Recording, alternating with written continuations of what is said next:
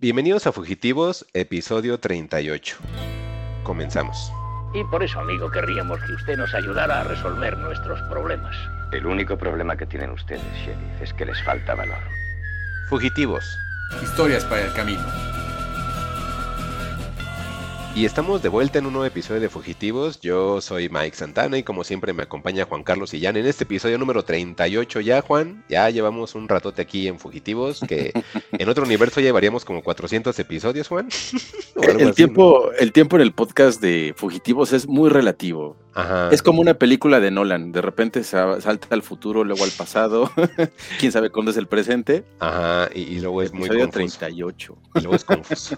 Episodio 38 es confuso, Juan, pero es de esas, de esas cosas confusas que a todos les da pena decir que es confuso y que no entendió. Y todos dicen, ah, sí, sí entendí, está padre. Para que no los critiquen así. así es como cualquier película de Pablo Larraín, ¿no? Así de, ¿te gustó?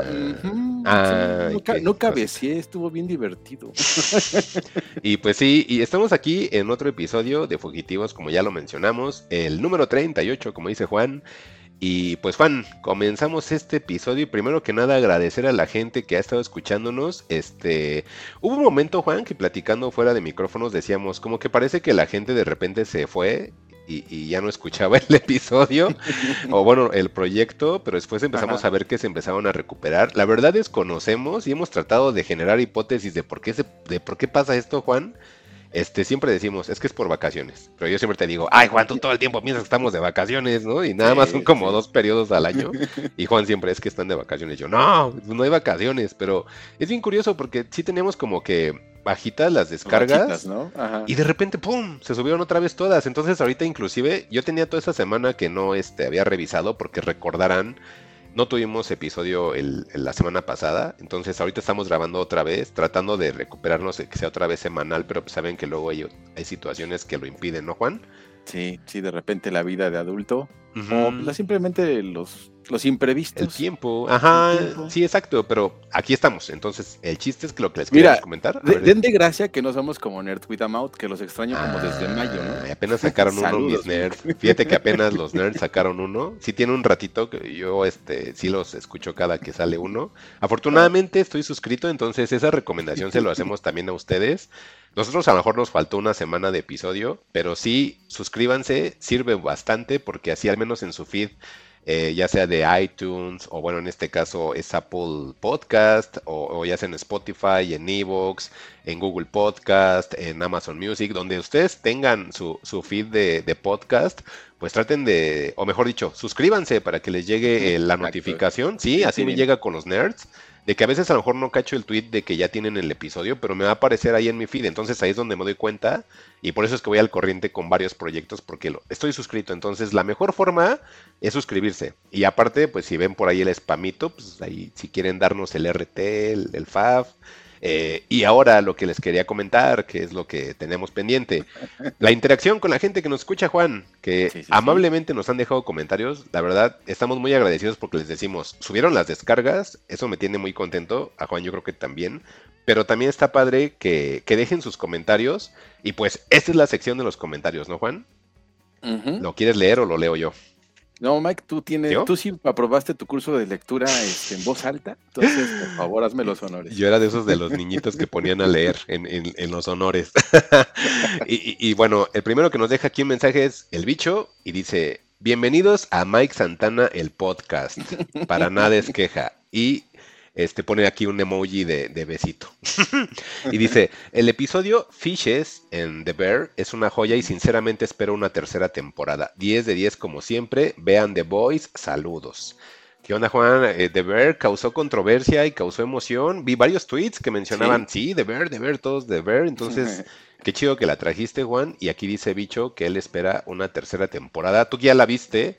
Ahora sí cantada, que sin sí, va a haber temporada. Ah, sí, va a haber. a ver, ah, porque ah, pues, no, Carmi no se nos puede quedar así de chin, la cagué y ahora qué hago, ¿no? Híjole, ¿tú crees que la tercera temporada, como dice Bicho, eh, sí sea también algo bueno, un 10 de 10? ¿Crees que llegue a ser o, qué piensas? Mm, pues sí tiene elementos para poder ser un 10 de 10. Este, digo, en esta se apoyaron mucho de, de personajes de renombre porque pues la serie tenía esas posibilidades este, en su historia, ¿no? Pero pues, sí, mm. yo creo que tiene, tiene la oportunidad de poder sacar una tercera temporada brillante, considerando pues lo que, lo que va con la historia. Ahora, eso me deja, eso me responde a mi pregunta. ¿Todavía no has organizado tu tiempo para ver The Bear? Eh, todavía no lo he visto. Me puse a ah. ver este algo de lo que traigo hoy. Y ahora pues salió otra cosa de lo cual vamos a platicar más adelante. Entonces, otra vez lo voy a tener que postergar. Y otra cosa que también tengo que postergar. Aquí Bicho dice de The Voice que está súper bueno.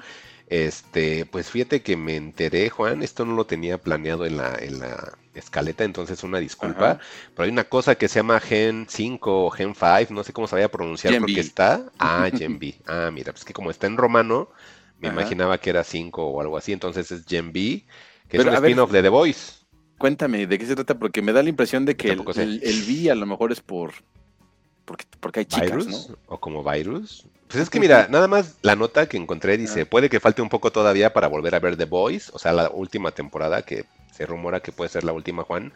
Dice, pero su spin-off, eh, yo pensaba que era Gen 5, o bueno, dice Gen y viene 5 en romano, que está a días de llegar a Prime Video. De hecho, se va a estrenar a mediados de, septiembre, Juan. Y dice que en esta ocasión la serie original de Amazon nos trae la historia de un grupo de estudiantes de la Universidad Godolkin dirigida Em, por no otra que la Vogue International dice, ahora bien, como ya podrás imaginar, en esta institución no se preparan para carreras profesionales típicas. Allí estudian lo que en un futuro serán los superhéroes más famosos del mundo, o es decir, es una escuela de superhéroes, es decir, la mansión de Xavier. Y Boku no Hero Academia. Tú te, tú te, fuiste a la raíz de todo, ¿no? Sí, yo me fui a Xavier y yo creo que sí, Boku no Hero Academia. Entonces, el spin-off de The Boys, Juan, quizás puede empezar a querer agarrar público más joven aún. No creo que sea tan goroso. Eh, o quién sabe, pues como les decimos, no somos como tan fans, pero dicen que está basado en el volumen 4 del cómic de Gardenis y de Derek Robertson. Entonces sí es canon totalmente, es un spin-off, pero es inclusive hasta basado en, el volumen 4 del cómic, o sea, sigue pues. estando apegado todavía al material original, Juan, y, los fanáticos de, de, The Boys, pues yo creo que deberían de estar con mucha expectativa de ver esto, y más porque en este mes, septiembre, se estrena, entonces no hayas visto tu The Boys, yo tampoco lo he visto, entonces, este, pues vamos a ver qué es lo que dice la gente y y hasta Bicho o alguien más y que quiere de alguna manera traernos este tema y, cree que, es necesario hablar de ello, pues yo creo que igual les podríamos dar ahí una chance, ¿no, Juan? Sí, definitivamente. O una de esas ya, ya acabamos la, austeridad y abrimos un Patreon para que nos obliguen a ver series de las que quieren que hablemos. Eso nunca va a pasar, pero. Jamás. Eh, pero yo creo que correría por mi por mi tablet, por mi Kindle, y ya empezaría a descargar el cómic de, The Voice para ponerlo al corriente. Si no tengo tiempo, si no tengo tiempo de verlo, pues a lo mejor de leerlo quizás sí. Justo es lo que te iba a decir, que yo creo que si yo le entro sería más por la lectura eh, que, por ver tantas horas de serie, ¿no? A menos de que me atrape, la verdad, ni un episodio he visto, Juan. Este, entonces, no sé, no sé qué onda con The Voice, pues ya, ya estaríamos, este, pues más adelante viendo si, si alguno de los dos se anima a verla y pues ahí pues, nos quieren platicar del spin-off, ¿no? Claro, si no, ya déjalo ir. Y, a lo mejor una de esas este, volvemos a tener alguna dinámica de, micrófono abierto e invitamos a alguien que quiera platicar de The Voice y que nos lo explique a detalle, como en algunos otros episodios que quedaron ahí perdidos, pero pues podemos volver a hacer el ejercicio también. Sí, sin ningún tema. Y el otro comentario, Juan, dice Heladito, que también recuerden escuchar. Eh, la opinión de, eh, de, Heladito. Lo pueden encontrar igualmente aquí en Spotify o lo pueden escuchar en iTunes, en donde ustedes quieran. Eh, por ahí suscríbanse, él tiene ahí, él, sí es muy regular, Juan, él yo creo que saca hasta dos episodios por semana, bien completos, eh, se escucha el guion así muy bien hecho, entonces es como unas reseñas, pero como bien, bien hechas. Como deberían ser, ¿no? Bien estructuradas, bonitas, hasta hace como... No que acá sus señores están sí, están bonitas, entonces escúchenlo. Y él nos dice, yo recién acabé de ver, mira otra vez de ver, y dice, me terminó gustando incluso más que la primera temporada. Ese sexto episodio y el final son una cosa súper tensa pero increíble. Postdata, ya vieron el anime de Mob Psycho 100 y bueno, ya hablamos mucho de Bear y aquí también el adito concuerda que está súper bien, tú ya lo dices, lo dice el bicho, lo dice mucha gente. Eh, y bueno, aquí ya se va a otra parte que me gustaría abrir, Juan, y dice y pregunta, ¿ya vieron el anime de Mob Psycho 100? eh, o Mob, Mob Psycho 100, como le llamen. Este, yo nada más vi la primera temporada, Juan. Ajá. Porque era del tipo este del este ay, del Saitama, ¿cómo se llama? One Punch Man. Este se llama One. El creador se llama, bueno, se hace llamar One. Ah, sí. Ajá. Ah, este, es curioso porque sí, a través de, de, Saitama y la ausencia de Saitama, porque One Punch Man fue como un, un, hitus o algo, un parteaguas, no sé cómo decirlo, algo que, que, destacó demasiado en su momento. Ok este, le dio mucha notoriedad a, a, One. Y lo cagado es que en lugar de seguir con el mismo One Punch Man, este, abrió una nueva serie que es justamente esta, la de Mobu Psycho Haikyuu o Yakyu. Este, te checas mi perfecto japonés. Lo que estaba escuchando, dije. Voy a oh". escribir acá liceo japonés. Sí sentía que me ibas a pedir la orden en el sushi, Juan, ¿eh? Sí, te, eh, te, te, decía, el arigato godaimasu. como, como, como todos los que ah, ven anime, ¿no? Y nada más tienen como tres frases como periquitos, yo igual, ¿no? Este... Pero sí, bueno, ya yendo a la pregunta, sí, yo sí vi Mob Psycho 100, justamente hace como dos o tres, este, temporadas. Ya ven ah, que, el anime se divide por estaciones, este, la temporada de primavera, verano, otoño, invierno. Si no mal recuerdo, en el invierno del año pasado fue que, o, de este año, em, fue que se terminó la tercera temporada de, Mob. De hecho, Mob ya es un, es un manga incluso concluido, igual en anime. este, sí lo vimos, sí nos gustó. A mí me gusta mucho. A mí me lo que, lo que más me atrapó fue la animación.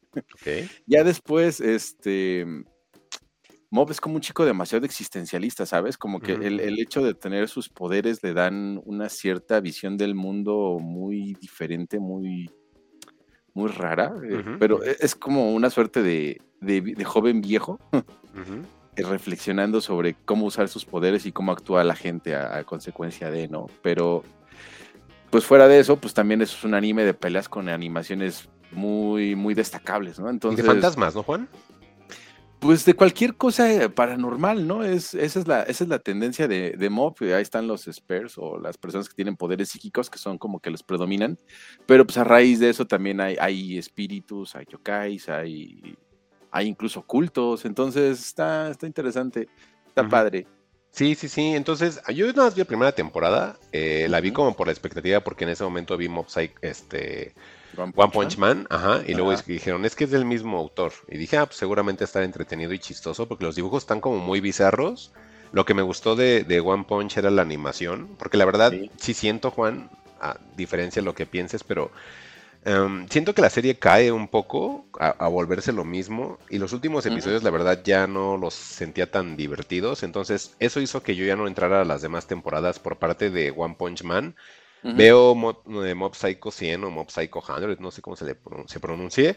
Eh, vi la primera temporada, se me hizo más amena inclusive que One Punch Man, pero también pensé lo mismo así de, mm, ok, ya la terminé, pero también no es algo por lo cual quiera regresar. O sea, algo ahí había que no hacía que me generara tanto interés yo creo que One, en el, muy en el fondo, a pesar de que sus ideas son muy este, básicas, o tienen la idea de que son muy básicas, en realidad es un tipo muy denso, porque One Punch Man es, e, el, por ejemplo, Saitama está atrapado en el paradigma de ser el más fuerte, ¿no? Entonces, al momento de querer pelear con seriedad o, con más fuerza, lo que sea, pues el rival no le da, ¿no? Y eso lo, lo deprime, es muy chistoso. Y además, la historia de origen de Saitama pues ya ves que, no sé si recuerdas que era como un, un Godínez que de repente decidió dejar de ser Godínez y se puso mamado por hacer ejercicio y rutina.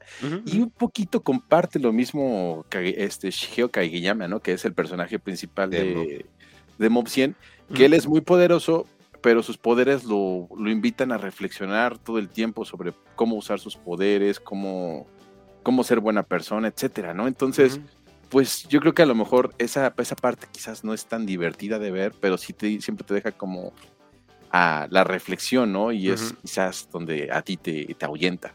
Sí, y, bueno, en resumen, son series amenas. Nada más recuerden que yo tengo ahí como que me es complicado a veces entrarle a, animes. Quizás por eso es que yo no le seguí.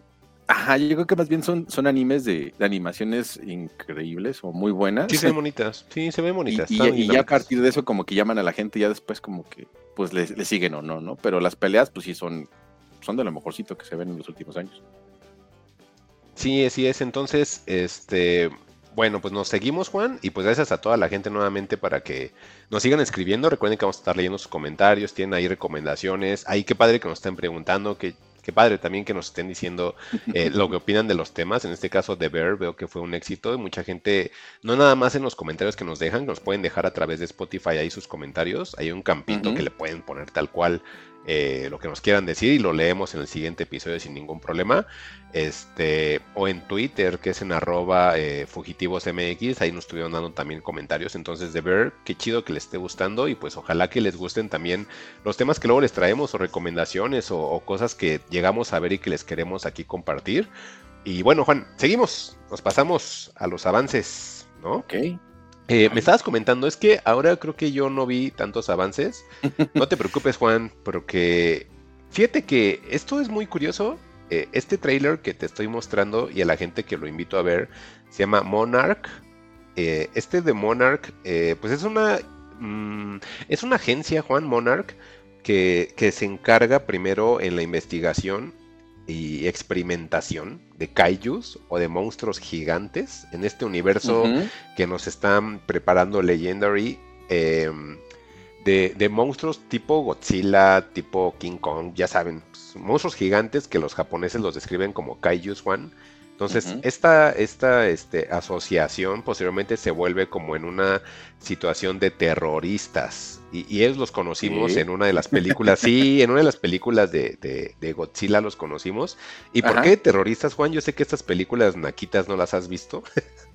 Yo sí las he visto, me gustan mucho. Eh, y bueno, te lo digo que son terroristas porque primero comenzaron siendo personas eh, filántropas, o filántropos que estaban tratando de investigar este fenómeno de los monstruos gigantes y al momento de ser animales, Juan, pues obviamente quisieron como empatizar y decir, este, pues todos los animales tienen derechos y yo voy a cuidar de ellos, ¿no? Entonces primero comenzaron amándolos. Parece un kaiju y a ver si es cierto, ¿no? Es que primero sí, sí se, esa organización, Juan, se encargaba de eso, como de estudiarlos y tratar de preservarlos, porque al final son, son, vidas, ¿no? O sea, que sean gigantes y que nos puedan pisar, es independiente, pero ellos iban por la onda de que eran vida.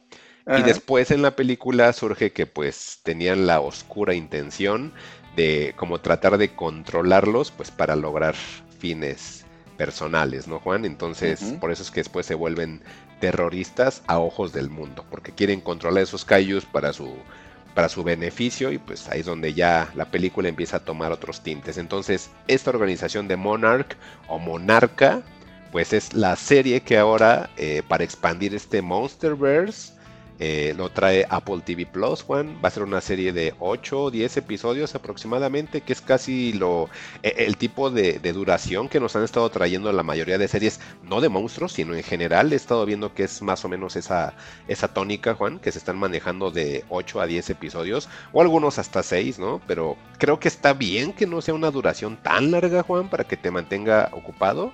Esto va a ser el 17 de noviembre, pero como es una serie, va a ser a través de Apple TV Plus, Juan. Y pues ese es el tráiler. El tráiler, como siempre, Apple... Mucho dinero, Juan. Pareciera esto una película. La verdad, sí. se ve increíble. Cuando lo vi, pensaba que era una película y de repente vi que era una serie y dije, no, manches, ¿cuánto dinero tienen estos tipos en Cupertino, Juan? Sí, pues si van a comprar a Disney, pues obviamente le van a echar ganas a Godzilla, ¿no? Este, eh, me, dices que se llama Monarch, The Legacy of, Monsters. Así es, Monarch, The Legacy of Monsters, así es el título completo de la, de la serie. Pero estoy seguro que todos cuando salga, si es que la llegamos a ver o disfrutar, todos diremos que es Monarch, ¿no? Entonces, creo que no va a haber ahí. Me, gusta, me gusta la idea de apropiarse del, proyecto HARP. ¿Te acuerdas del proyecto HARP? Que es como una teoría de conspiración de que hay alguien que está controlando los terremotos, huracanes y, demás. Por ahí, Juan. Híjole, Juan. Casi casi le atinas a la trama de Godzilla contra Kong. Qué bueno que te detuve. Pero eso que dices, fíjate, cuando yo vi la película dije, un momento. Ajá. Por ahí va, Juan, por ahí va. Yo te pues invitaría a verla un día. Exacto, porque si no, ¿qué otra relación podrías hacer con el monstruo, no? Digo, ya hablando como guionista, tendrías que ser como muy pirado, muy, muy a la onda del anime, como para hacer algo fuera de lo que acabamos de describir, ¿no? Sí, mira, ahorita las películas que hemos tenido, que es por ejemplo este Skull Island, ¿no? Que es la película de Kong. Eh, que tuvimos Godzilla solo, tuvimos este Godzilla contra Kong, De esas tres, Juan, eh, ahorita puedes entrarle, yo creo, un día que, que, que, tengas ganas de ver monstruitos, irte directamente por Godzilla contra Kong y ahí te hacen un recap de esto que me acabas de decir y explican un poquito a fondo qué onda con Monarch. Entonces, latinaste hay un porcentaje muy alto. Ajá, de hecho yo cuando lo dije, mmm, qué chistoso, ¿no? Pero es obvio, porque al final pues, son como temas un poquito contemporáneos, entonces creo que es válido que se tome eso también para engrandecer la historia, ¿no? Y más que nada porque también consideremos que aunque hayan personas orientales metidas en este proyecto de, de Legendary, este, pues al final sí siguen siendo productos occidentales y pues tienen que meterle esta parte en la cual nosotros como occidentales sea fácil como adoptarlo, ¿no? Porque también, pues esto de los kaijus, pues el nombre está en japonés, pues obviamente el, personaje original pues, es oriental, ¿no? Entonces, yo siempre he dicho, eh, hay que separar eh, esta parte de el Godzilla occidental y el Godzilla japonés, porque la verdad son contextos totalmente diferentes, son hechuras completamente distintas.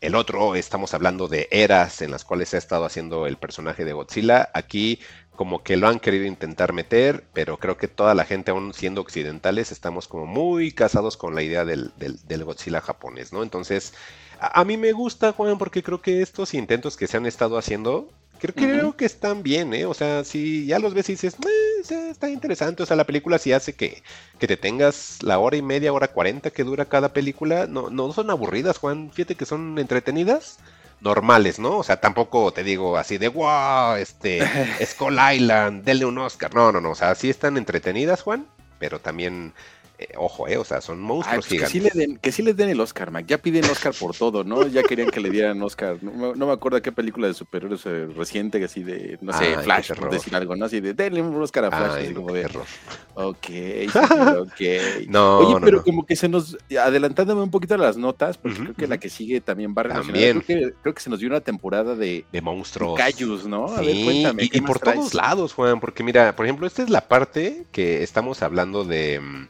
eh, eh, digamos, ya hablamos de los monstruos o los kaijus gigantes occidentales, pero aquí viene una sorpresa, Juan. Estuve viendo tres capítulos. Eh, son capítulos de casi una hora, Juan, de más de 40 minutos. sacaron el trailer, el trailer lo sacaron en estos días, que es el trailer del anime de Gamera. ¿Qué es Gamera, Juan? Gamera, de cuenta que es como si fuera un Godzilla, pero lo quisieron ampliar para niños. Siempre Gamera ha sido el kaiju para los niños y siempre Gamera ha tenido una conexión con un niño o con niños, ¿no? Entonces, em, a, mí me parece mm, una animación curiosa, Juan, porque pareciera muy sencilla, pero con los fondos y situaciones de acción se ve muy bonito, Juan. Los kaijus se ven como un poquito realistas en un entorno que es de 3D. yo, por ejemplo, no soy experto en anime, pero es muy 3D la animación, Juan. O sea, sí parece mucho de, computadora, no tanto como una animación tradicional. Pero mira, las escenas de acción, Juan, eh, creo que ese es el fuerte de Gamera. Y tú lo ves así, pero te lo juro, Juan, que es para niños. para niños japos, ¿no? Porque esos están locos. no es cierto. Este, pues, acostumbrados a esto, ¿no? Y aquí, mira, el trailer, la verdad es lo que te digo y es lo que quiero tratar de, explicar.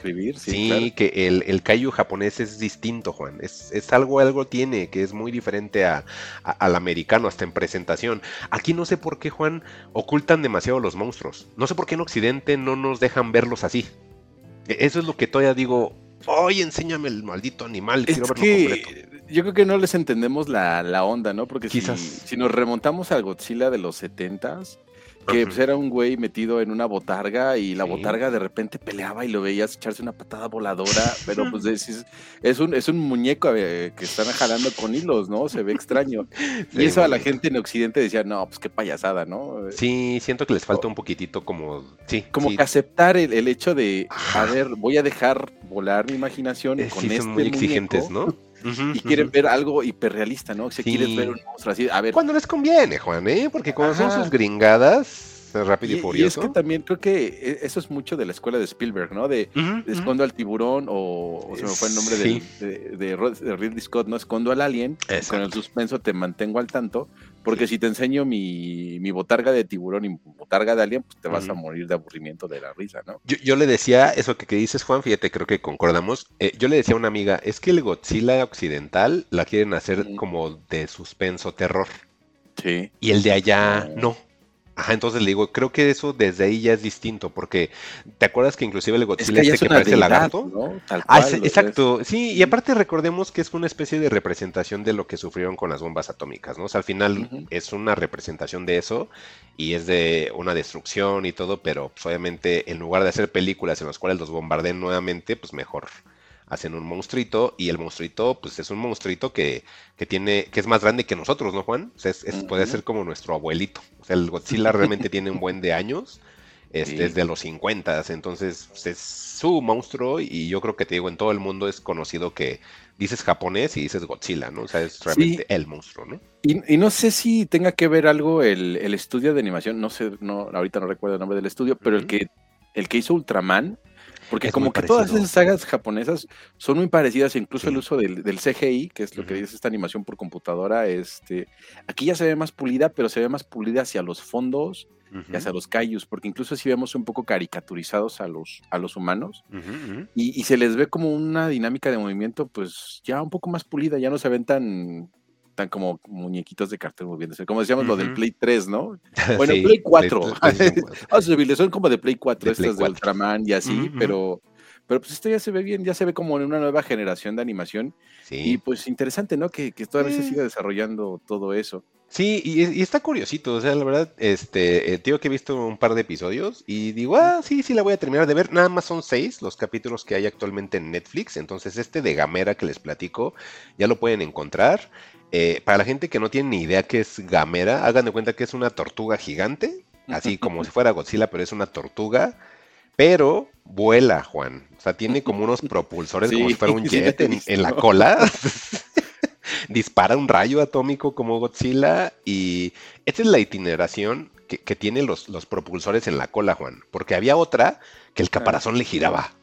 Entonces, es, la, la, gamera que dices, este, yo recuerdo que tenía como los propulsores en las patas y giraba como estrella, como... Ajá, uno tenía hasta las dos partes, pero les digo, este es el, el, el, el, kaiju para niños, o sea, este siempre van a ver, sí. siempre vas a ver niños ahí, o sea, siempre como que lo, lo celebran los niños que haya un gamera, entonces ese es el, el, digamos, el Godzilla para los niños, ¿no? Entonces...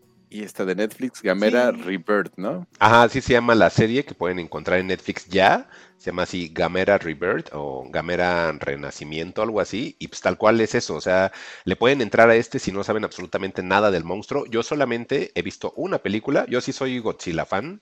De Gamera era muy difícil encontrar películas cuando yo las empecé a ver en Piratón. Y, este y, esto me gustó porque fue así de, ah, mira, te están explicando bien, porque sale hasta Gamera desde pequeñito, entonces sí dices, ah, ok, ok, entonces ya le voy agarrando la onda de qué trata esto de Gamera. Y, sí, y sabes qué, eh, se me hace como curioso que le entren, o mejor dicho, que los japos no lo suelten. Porque estamos platicando desde Legendary con todo ese proyecto que tienen del Monsterverse. Ya se metió Apple TV Plus. Este, va a haber otra película de, de Godzilla, que es la que te comento que va a salir el otro año, que es la de Godzilla Cross Kong, que es de New Empire, que es con el mismo director que es con Adam Wingard, es en el 2024, Juan. Entonces, pues estamos hablando que, pues hay muchísimo contenido de Kaijus. Aquí mira, te estoy mostrando que si te metes a Netflix, Juan, encuentras las dos películas de Titanes del Pacífico. Encuentras la serie animada de Titanes del Pacífico que sí pegó. Yo la verdad no me he animado a ver la, la serie todavía porque la verdad la animación no me gustó. Pero tiene dos temporadas, Juan. O sea, sí pegó. Y aparte de eso, te digo, pues ya está Gamera. Tienen este School Island. Tienen una cosa que se llama La Isla Calavera, Juan, que es una serie animada basada igualmente en el universo de Kong y de la Isla Calavera. Entonces, tienen este, la serie, eh, eh, bueno, mejor dicho, el anime de, de, Punto Singular de Godzilla, que esa creo que tú sí la empezaste a ver, yo no la vi. Y, pues realmente hay un buen de contenido hoy día de Kaijus. Se me hace como tan interesante que de repente tenga ese revival, ¿sabes? Sí, fíjate, y ah, ya, ya para ir cerrando este tema, Mike, yo creo que le tendrías que pedir a los Reyes este box set de Criterion de Godzilla, porque ahorita lo estaba viendo. sí. 10 películas. Las últimas son El terror de Mechagodzilla, Godzilla contra Megalón, Godzilla ah. contra Gigan, o Gigan, ah, contra Hedora, Eh, ah, está Ghidorah. está el, hijo de Godzilla. Ibra, el terror de lo, profundo, la invasión de los astromonstruos. y estaba tratando de buscar justamente algo de, de, Gamera, porque está Ghidorah, que es este, y también otra. King Ghidorah. Ajá, este, King Kong también. Porque esos son los ah. rivales de Godzilla, ¿no? Ahorita Estoy, interpretando que esos son. pero en estas ocho películas, pues trae esas, ¿no? Lástima que no está Gamera. Pensé que saldría ahí, pero. Es que es otra, es de otra empresa. Es de otra era, ¿no? Porque incluso en es así que dicen que es de Showa Era Films. Sí, es que es por eras. Bueno, sigamos de con los callos, Mike, porque te mandé un pues, trailer y dije, quiero ver eso, no me importa cómo, pero lo quiero ver en el cine. No sé cómo le va a hacer Cinepolis y Cinemex. No me Plano? Incluso si es en la Cineteca, no me importa, pero quiero que aparezca. ah, ok. Y bueno, ya nada más antes de ver ese que nos dices, Juan, el último. Pues también hay trailer, Juan, como te decía, los japos tampoco quieren soltar a su, a su animal favorito. Creo que pues también hay... mismo, pero sí. ¿Sí es el mismo? Ah, bueno, pues es entonces Godzilla minus one o Godzilla menos uno. A mí me preocupaba, Juan, porque el título, yo lo, lo te dije, seguramente es el loco de Evangelion otra vez, porque el anterior, ajá, porque el anterior de Shin Godzilla la hizo él. Entonces, por el nombre, y recordemos que en las películas recientes de, o bueno, no recientes, creo que todas las de Evangelion tienen números, ¿no, Juan? Entonces dije, a ver, este es menos uno. Dije, ay, seguramente el de Evangelion otra vez aquí está metido. que bueno, lo digo así nada más como de, de, broma, ¿no? Porque realmente Shin, Shin este, Godzilla, sí está, o, Shin Gojira, como lo quieran llamar, sí está bien chida, Juan. La verdad, está muy bien. Es una versión de Godzilla que yo creo que no habíamos visto nunca, así, así lo digo, realmente le dio un cambio a este, al personaje. Y cuando le pusieron el título esta de, nueva película que va a salir también este año, pero esta sí es 100% oriental, Juan. Esta de Godzilla menos uno, este, el tráiler está increíble, Juan. Supera al menos en expectativa lo que vi en, en Shin. Y, no sé, Juan, me, tiene así como de, ay, yo quiero ver esto. No sé si vaya a llegar al cine, la verdad lo veo muy complicado. Pero está increíble, Juan. Sí, es que me, dolería mucho tener que ver la pirata, digo, no me molestaría si es que se ponen muy pesados, pero considerando que hay una huelga, que hay cosas difíciles de ver y que se va a estrenar hasta en diciembre en, Japón por lo visto. Sí, en diciembre. Pues ahí tenemos como que una ligera posibilidad de que igual por febrero o marzo del próximo año nos la pasen, pero esta película de estudios Toho, que te decía del director, ahorita no recuerdo el nombre, pero sí está muy metido en estas cosas de artes visuales. Ah, Entonces, pues Godzilla... Takashi Yamazaki, Juan. Takashi Yamazaki pues es como un, maestro de efectos especiales, efectos prácticos, y pues Godzilla vive de eso, ¿no? Y, el tráiler como que lo retrata bastante bien, me gusta cómo, me gusta cómo está actuando Gojira-san. Ay, con es las escenas de destrucción se ven originales, se ven bien bonitas. Por ejemplo, ya sé que suena raro, ¿no? Pero ver cómo está destruyendo y aplastando a la gente. Pero esas tomas, Juan, son tomas que no, no ni, ni en las películas de, como decía, de Pacific Rim o lo que tuvimos apenas de Godzilla contra Kong, que es la más reciente, eh, eh, no, no se ven así, Juan. Es que ellos saben hasta cómo ponerte el encuadre en el cual se vea más espectacular. Entonces sí se ve muy bonito. O sea, si algún día se le ocurre decirles a, a los japos, vale, eh, háganse la siguiente del Monsterverse, ahí les va todo el dinero. No me imagino qué podrían hacer, ¿eh? Esta de, entrada del trailer me gusta mucho. Búsquenlo así como Godzilla menos cero, menos uno, ¿verdad? Es, menos uno. Sí, menos uno. el logotipo es una G, G minus one. Es como que el, nombre del proyectito. Y es un Godzilla totalmente distinto. Estoy investigando de ello, Juan. No va a llevar secuencia con, con el Godzilla anterior. Entonces, esta es una versión nueva y por eso es que inclusive hasta en la misma introducción del trailer te dice, antes de que comenzara todo había un menos uno. O sea, este es como que el reboot del reboot del reboot o la precuela de la precuela o quién sabe qué diablos va a ser. De, hecho, para contextualizarle un poco a la gente, pues el trailer se ve que está situado en los años 50. Sí, exacto. Es de entrada exacto, no es una época actual. Me imagino que por eso es que dice antes de que tú conocías a Godzilla, estaba el... Godzilla menos uno, ¿no? Entonces está. Antes del cero está el menos uno. Exacto. Ah, sí, así dice, antes del cero está el sí. Sí, muy, muy rebuscado, pero bien. O sea, se ve hasta de dedito alzado. Y las muertes, este, cómo destruyen a la ciudad. Los aplastamientos, ¿no? Los aplastados. Las de Godzilla aplastando edificios se ven Sí, muy la mordida de Godzilla en el tren. Híjole, es que sí se ve bonita, la verdad. Le tengo mucha expectativa, ojalá que la traigan pronto. Y, bueno, pues ya les comenté todo el contenido que tenemos por ahí de, de, de Kaijus, Juan. Y estuve viendo las noticias que nos pusiste ya para movernos a otra cosa. Y a lo mejor quiero tomar un poquitito de la línea que nos que estamos platicando del anime y como esa separación y también para no abrir tantos los temas. Eh, la película final, Juan, ahora sí ya, esta se supone que ahora sí es la final de Hayao Miyazaki, de, de Boy and de, ¿qué es esto? ¿Hero o qué es, Juan? Pues mira, es que aquí la noticia es que hay tráiler. Hayao Miyazaki dentro de su, es un viejito raro, agrio, bastante peculiar, pero bastante cascarrabias. Y pues ya sí tiene 82 años nuestro querido Hayao Miyazaki, ¿no? Te iba a decir que ya está grande. Entonces, aparentemente esta sí podría ser su última película. Incluso él, él es de esas personas como muy a lo japonés de que dice, pues yo voy a morir trabajando, ¿no? Entonces, mm. aquí el problema es que también parte de su cast, eh, si no, no recuerdo el nombre de la, de la, de la artista que le hacía los fondos, recientemente falleció. También hubo otro señor de animación que, o sea, él tiene un equipo muy compacto, pero por lo que mismo que es un equipo compacto, es un equipo ya muy viejo. Entonces han estado muriendo poco a poco. Este, incluso un director, este, Isao Takahata, que es igual un director como él, pero que trabajaba muy de la mano, también falleció hace unos años. Entonces, pues poco a poco Estudios Ghibli se ha ido quedando solo y él como que no ha tenido la confianza de poder heredar a eso a su hijo Goro, que ah. también ha hecho películas, pero él como perfeccionista que es, pues no está contento con los mm. resultados de Goro. Entonces, por eso es que no suelta Estudios Ghibli. Y pues bueno, esta película que te comento, que, es de The Boy and the Heron, eh, lo interesante es que no iba a haber publicidad, no iba a haber, creo que nada más hicieron un cartel, no iba a haber tráiler, no iba a haber nada, y así la estrenaron en Japón hace unos dos o tres meses y rompió récord de taquilla, ¿no? Pero pues al final ya dio su bracito a torcer y pues nos muestran un tráiler para poder hacer la, la, publicidad para Occidente.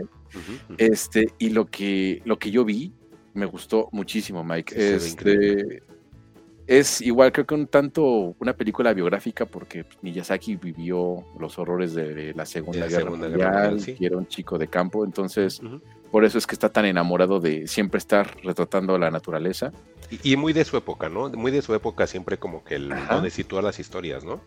Sí, Sí, justamente, incluso la, la, película, si no me acuerdo la anterior, es este The Wind Rises. Este, Esa no la vi, fíjate.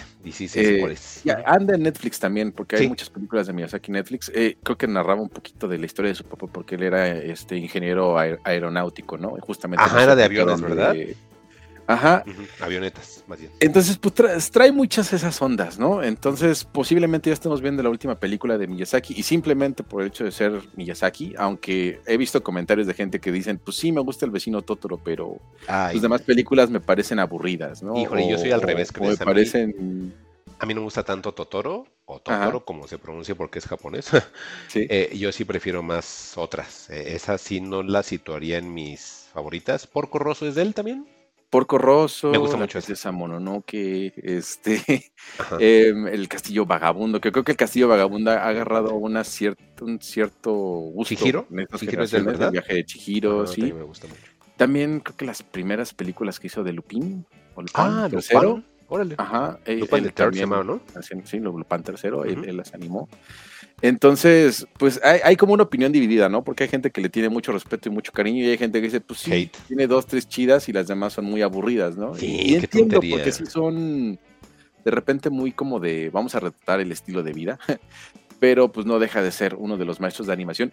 Este señor es, por ejemplo, de los que dicen, esto lo voy a seguir haciendo a manita y a mí no me pongan una computadora porque esto no es animación, esto es lo que debe de ser así como la gente manda en el cano y dicta, ¿no? Así de, ¿por qué no le hicieron a mano? Pues bueno, el señor esta última película la hizo a mano y se tardó ocho años en hacerla, si no mal recuerdo. Entonces, pues hay que, hay que aprovechar en cuanto esté en México. Si no mal recuerdo, creo que tenía por ahí fecha de diciembre, diciembre ¿no? 13 de diciembre. También diciembre, igual que Godzilla. Este, para que pues ahí estén al pendiente de la cartera de México, porque además la, la desventaja con las películas de Miyazaki es que cuando aparecen, se van o a sala de arte o a cineteca, O, la, o la proyección en, cadenas, este, es muy breve de un fin de semana o dos, me acuerdo. Pues si la echan en cineteca, igual a ver si nos organizamos ahora sí y vamos, pero a ver si la ponen en la nueva, ¿no? En la de CNA. Ándale, para, sí, para, estrenarla y, pues a usar, usar la tecnología de punta que debe estar ahí. Sí, debería. O sea, si van a abrir una cineteca nueva, mínimo que pongan salas bien, ¿no? O sea, pues ojalá. van a abrir dos, Mike, porque de hecho está la de CNA y hay van a estrenar una en Chapultepec, en el bosque de Chapultepec. ¿También cineteca? Ajá, estaba viendo que ese proyecto, pues ahí lo traen en, eh, y lo van a echar a andar. Entonces, yo creo que para esas fechas también ya va a estar estrenándose la Cineteca y al poniente de la ciudad. Mm. Y pues va a haber como que la forma de verse, ¿no? Entonces, pues que llegue pronto y que la podamos ver, ¿no? Porque sí, a mí sí me interesa ver esa última película de Miyazaki. Sí, y aparte, ya que dices esto, sí, sí he visto como esa onda entre fans que lo quieren y entre los haters. Y, los haters de Miyazaki son como muy de listillos, Juan. No son como de sus propios argumentos, sino seguramente vieron el post este, de esos payasos de que lo minimizan. Porque como que lo hacen ver como de posers, ¿no? Como que yo hubo un momento que llegué a ver que decían, Ay, ¿te gusta el viaje de Chihiro? Ay, eh, puro estudio Ghibli, no sales de ahí. Yo así digo, güey, pues están bien chidas. Pues obviamente que es conocido porque están chidas. Y hay mucha gente como de ese plan de listillo cinema anime que, ay, no, tú no sabes. Eh, eh, no, o sea, sí está bonito, no manchen. No, no se dejen ahí, este, envenenar por la gente. Denle oportunidad, la verdad son películas muy bonitas. Así les digo, esta eh, Ponio también es, ¿verdad, Juan? De, de Ghibli. Ponio es de él, esa, esa también. Ponio, el, este, Kiki, la, la, brujita Kiki, la de. Ah, Kiki también es de él, cierto. Entregas a domicilio Kiki. Pues creo que todas las películas que hizo este son de Ghibli, entonces, Juan, yo soy de esos, fíjate. Sí, y, aparte algo muy chido de Miyazaki, o sea, él antes de que toda esta onda del feminismo y el empoderamiento de la mujer, él desde siempre ha hecho siempre personajes femeninos y alguna vez le entrevistaron y le dijeron, ¿por qué usted siempre pone a la pone una heroína en lugar de una heroína? Pues es que hay muchos héroes, hay muchos niños, deben ser las mujeres, deben demostrar que las mujeres también tienen poder, también pueden hacer las cosas, también pueden ser héroes. La de la tumba de, de Luciérnagas también es del, ¿verdad, Juan? No, él es de, ese es de, Asao, Isao Takahata, pero ah, igual también es de Estudios Ghibli. Ah, y esa película, híjole, es súper dolorosa. dolorosa. Esa, esa, genera traumas, pero también es, muy buena. Sí, o sea, hay muchísimo. Entonces, pues échenle ahí un, un, ojito a, a, Miyazaki, un ojito a Estudio Ghibli. No pasa nada, no le hagan caso a la gente loca. Ustedes generen su propia opinión. Y hablando de cosas locas, Juan, este tráiler, desde que le di pause, desde que le di play y vi que había eh, viejitos panzones sin, este, con super entradotas, pero con chamarritas y motos, dije, ¿qué es esto de Bike Riders? Y que sale, y que sale este Qui-Gon Jin. este, ¿qué onda con Bike Riders, Juan? Esto sí me tiene sorprendido. ¿Qué es esto? Pues mira, y, um, a mí vi, vi el póster, dije, ok, necesitamos noticias, Juan, actívate. No tengo realmente idea, es la primera vez que voy a ver el trailer. El póster me gustó mucho, el, cast también me llamó mucho la atención para esta película de, de Backriders. Y sobre todo, ¿sabes? Esta trae el, el estandarte de Cinéfilo Mamador, si no mal recuerdo, la vi por ahí ah, en, en, el Redder Box. Pero siempre que veamos algo de. A mí Tom Hardy me gusta, me gusta cómo actúa. Entonces, siempre, siempre me va a llamar la atención. También destacar que sale Norman Redus, este, ya salió de, ya revivió de, The Walking Dead. es que él sí tiene cara de, motociclista, ¿no, Juan? Yo creo que por eso lo metieron. este, tu queridísimo Austin Butler, que después de su actuación en, Elvis, pues ya como que tiene otro, otro otro estatus. Eh, Boy Holbrook, eh, pero bueno, Mike Feist. Pues bueno, ahí vamos a ver esta película eh, de, Bike Riders, ¿no? Que como que sí nos remonta a estos años de los medios 60, ¿no? Este, donde la, de los Hells Angels y ese rollo. Y todo eso. ¿Hell Satans o Hell Angels? Es Hells Angels. son los de los Simpsons, ¿verdad? Sí, no, Juan, ya ves, te, digo que esas cinco temporadas te afectaron. Yo, uno que va en temporada 24, pues ya diferencia, ¿no? es Hells Angels, así se llamaban la pandilla de motociclistas que pues comenzaron siendo primero una especie de, de fanáticos de, rock, Juan. Después, al, ver que eran como medio.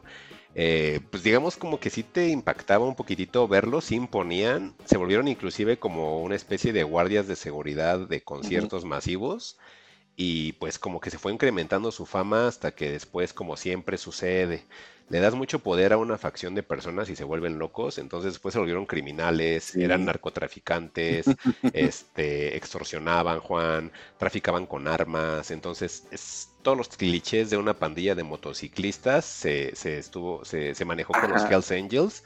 Y, esta película, Juan, es esto que les digo, o sea, realmente vamos a ver una pandilla de motociclistas, obviamente no de jóvenes, o sea, normalmente las pandillas de motociclistas son personas mayores de 38 años, 40 y casi hasta 60 años, Juan, ahí metidos. Entonces, em, me, recuerda un poquitito Warriors, Juan, por esta onda de que son como diferentes facciones de pandillas o de clubes de, de motociclistas, pero esos son los clubes de motociclistas, con el perdón que me merecen, pero los que yo siempre digo es que esos son los clubes de motociclistas, ¿no? O sea, los que se pelean en el billar. No, no, que, no que juntan este juguetitos para darlos en el Río de Reyes. Sáquense, eso no es de, motociclistas. Eso es de Sons of Anarchy, ¿no? Ajá, o que se van a comer taquitos a los pueblos mágicos. Sáquense, eso no es. Tienen que ir a pelearse en un bar y tienen que traficar con armas con los irlandeses.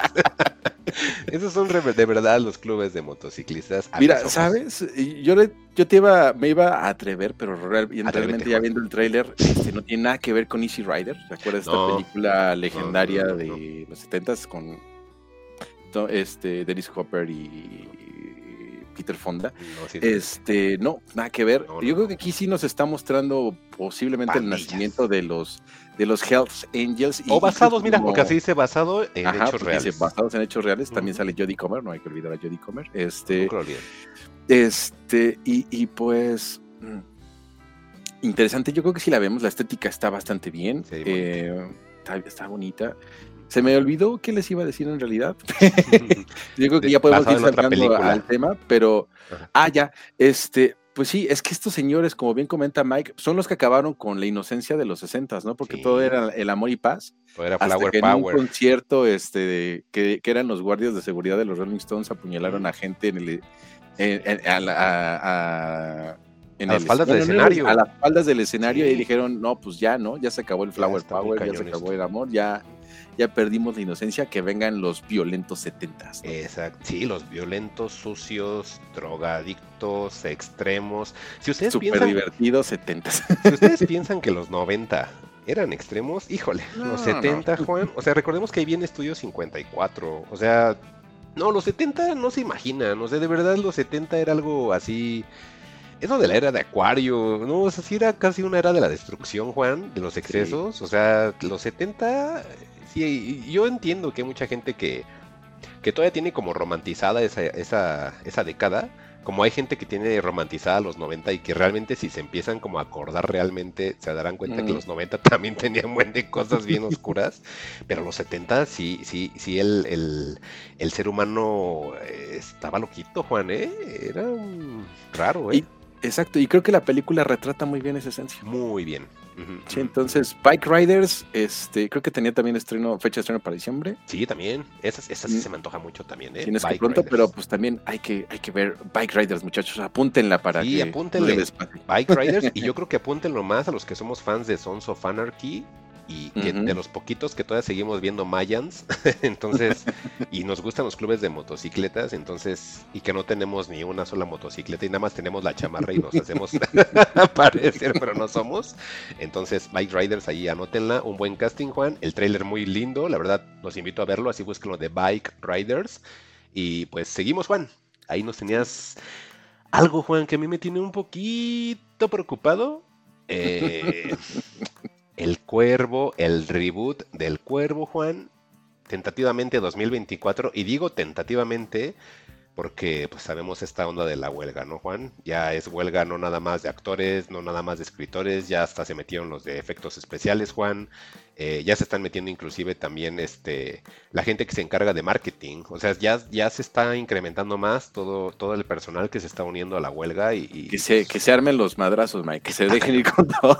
Sí, lo que me llama la atención, Juan, es de que el, bueno, pareciera que el protagonista va a ser Bill Skarsgård, que es nuestro Pennywise ojito chuequito. Y pues obviamente es a través de Lionsgate quien más iba a querer aventarse este paquetote de hacer un reboot de El Cuervo. Que el boquita tiesa de Bill Skarsgård, ¿no? ¿no? te has fijado que en tus fotos siempre sale con la boca como tiesa? como que, como, que, como que succiona, como que succiona los cachetes para que se vea así que está dando besito, ¿no? El Bill Skarsgård.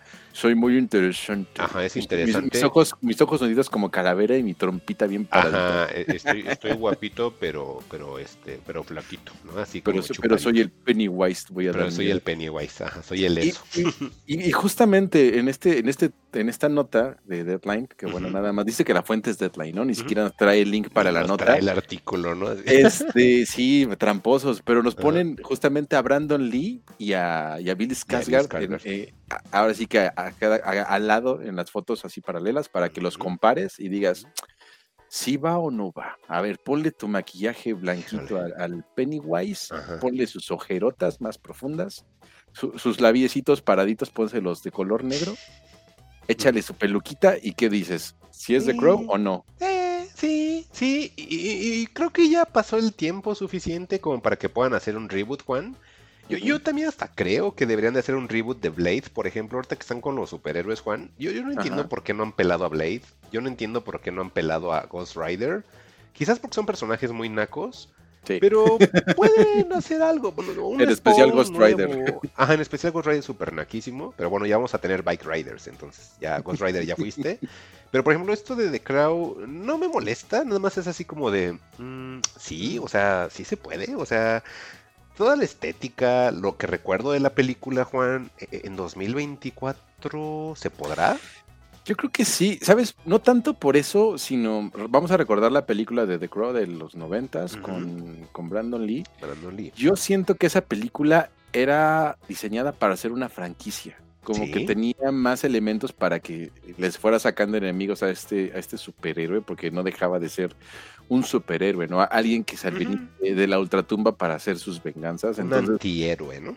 Ajá, este, este antihéroe sí tenía como para poder generar una franquicia y el hecho de que se muriera, y no tanto porque se haya muerto, sino por las, eh, las eh, todo lo que hubo alrededor de su muerte, ¿no? Este, todo yo creo que eso fue lo que clausuró la franquicia, no tanto que se haya muerto Brandon Lee, sino por cómo se murió y que la gente dijo, no, pues creo que, creo que como de culto nos funciona más.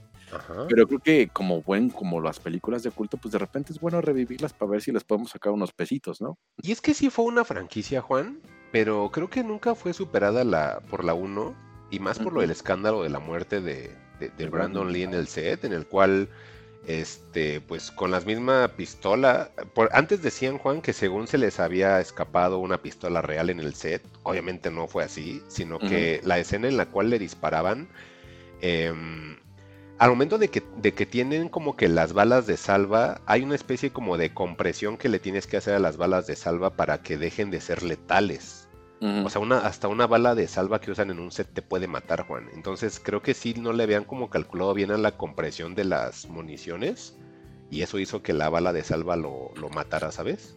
Realmente esa es la real, porque mucha gente decía, no, es que metieron una pistola. No, ¿cómo van a meter una pistola de verdad? Yo lo que, bueno, yo lo que sabía, eh, eh, no, tanto, o sea, si era una pistola con balas de verdad, pero que justamente creo que por como eh, para calibrar el audio de los disparos y demás que usaban balas de verdad y las confundieron pusieron las de balas de verdad en lugar de las de salva pero pues ahora que tú ya nos traes otra versión se vuelve todavía más legendario no sí la vamos a investigar. Pues sí dicen que sí fue un error por ahí de eso de que las balas empleadas eh, no fueron como revisadas adecuadamente pero que sí al final sí fueron balas que son para película, ¿no? Entonces sí dicen que creo que era entre que no estaban bien revisadas las balas y que aparte era una distancia muy cerca, Juan. Entonces se conjugó todo. Entonces eso fue lo que lo, mató. No murió en el instante como decía la leyenda, sino que sí en el camino al hospital ahí donde... Y es que aparte el morbo, ¿no? Porque también ya ves que Bruce Lee murió en situación, una situación muy parecida. Entonces que hayan muerto trabajando en una filmación este, mal cuidada, pues los vuelve todavía más legendarios, ¿no? Entonces, pues no le muevas,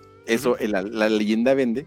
Pero bueno, ya, ya es momento de sacarle más pesitos y a ver qué tal le va al Pennywise. Lo quiero ver, lo quiero ver bien, lo quiero ver qué tal le sale el Kung Fu. Y mira, de películas, pues hay dos películas más. El Cuervo Salvation y, otras dos más. Hay cuatro, perdón, del Cuervo. Entonces, ah, yo me acuerdo que sí habían varias porque mm, recordarás, Juan, que el soundtrack del Cuervo era muy bueno. O sea, a mí me gustaba, se me hacía muy padre. Venía creo que Stone Temple Pilots y algo así. Entonces sí recuerdo que habían como varios este artistas que eran en ese entonces muy famosos. Mira, por ejemplo, está Nine Inch Nails, está Jesus and Mary Chain, está Helmet, está The Cure. un poquito más, porque yo recuerdo una, una muy violentita que me gustaba, pero. A mí Big Empty. De Rage Against. A mí Big, Empty de Stone Temple Pilots, a la fecha me sigue gustando un buen. Yo creo la conocí por el soundtrack. Batch de eh, Pantera. Sí. Hasta, Rolling Band. No, bueno, y este ya. Color Me Once de Violent Films también estaba muy buena, Sí, sí, sí. Sí, o sea, sí estaba chido el soundtrack y te digo, yo llegué a ver este los demás soundtracks también así en, en, Mix Up y todo y también estaban buenos, o sea, sí decías, ah, ok, pero digo, sí son, sí es realmente, sí fue su intención esto de que fuera una, una franquicia, sí lo intentaron, pero pues realmente nunca este, superó para nada la 1, ¿no? Entonces, eh, el que lo retomen en 2024, pues se me hace como interesante. Mira, aquí te muestro, por ejemplo, las bandas que estuvieron en el soundtrack del Cuervo 2, que era la de Ciudad de Ángeles. Está Hole, está White Zombie, está Filter, se saltan a PJ Harvey, no sé qué hace PJ Harvey ahí.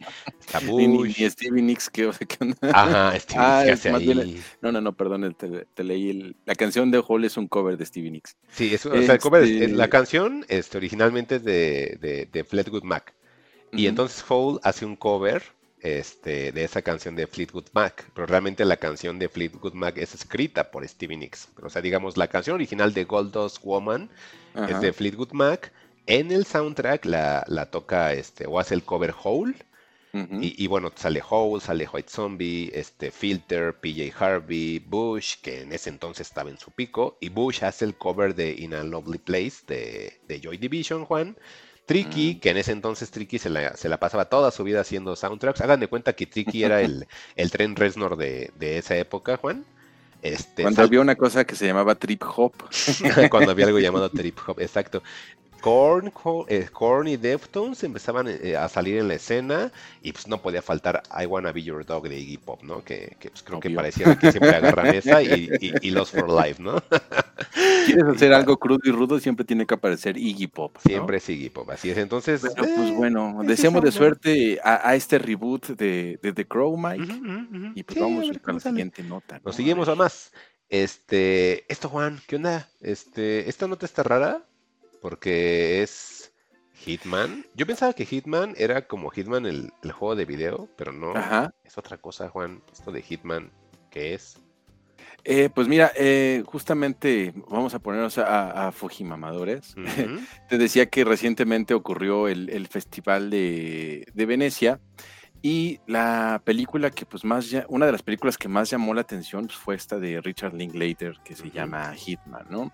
Que pues, es una historia, es basada en hechos reales, es sobre un policía encubierto este, en Houston que de repente tiene que entrar en acción y, volverse, volverse pues un policía, ¿no? En activo. Entonces, pues el, tono que le están dando, porque pues Linklater pues no es como un, hombre de películas de acción, es un poco más como de, de comedias, si acaso un poco de thriller, pero pues es como muy de, muy de contemplación, ¿sabes? Muy como de observar y este y compartir sus opiniones y sus reflexiones. Entonces, pues llama la atención este Hitman, este, y pues por eso es que se las traje, ¿no? Para, para traerla a acá, que pues es un guion que hizo con Glenn Powell. Glenn Powell pues es el, actor principal de, Hitman.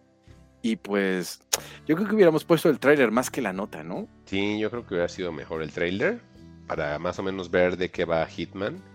Estamos enamorados de, de, Bike Riders, pero bueno, o sea, bueno, Hitman, trailer, nada, te creaste, estoy jodiéndote. Mira, aquí es donde tengo la situación que creo que hasta el mismo YouTube, este, dices Hitman y lo asocia al personaje de, del videojuego, ¿no? Yo también pensé que se me hizo raro que, que usaran ese, ese título, justamente por lo que comentas, ¿no? Eh, de inmediato te vas a al videojuego y pues no, a lo mejor si le pones Hitman Richard League Later.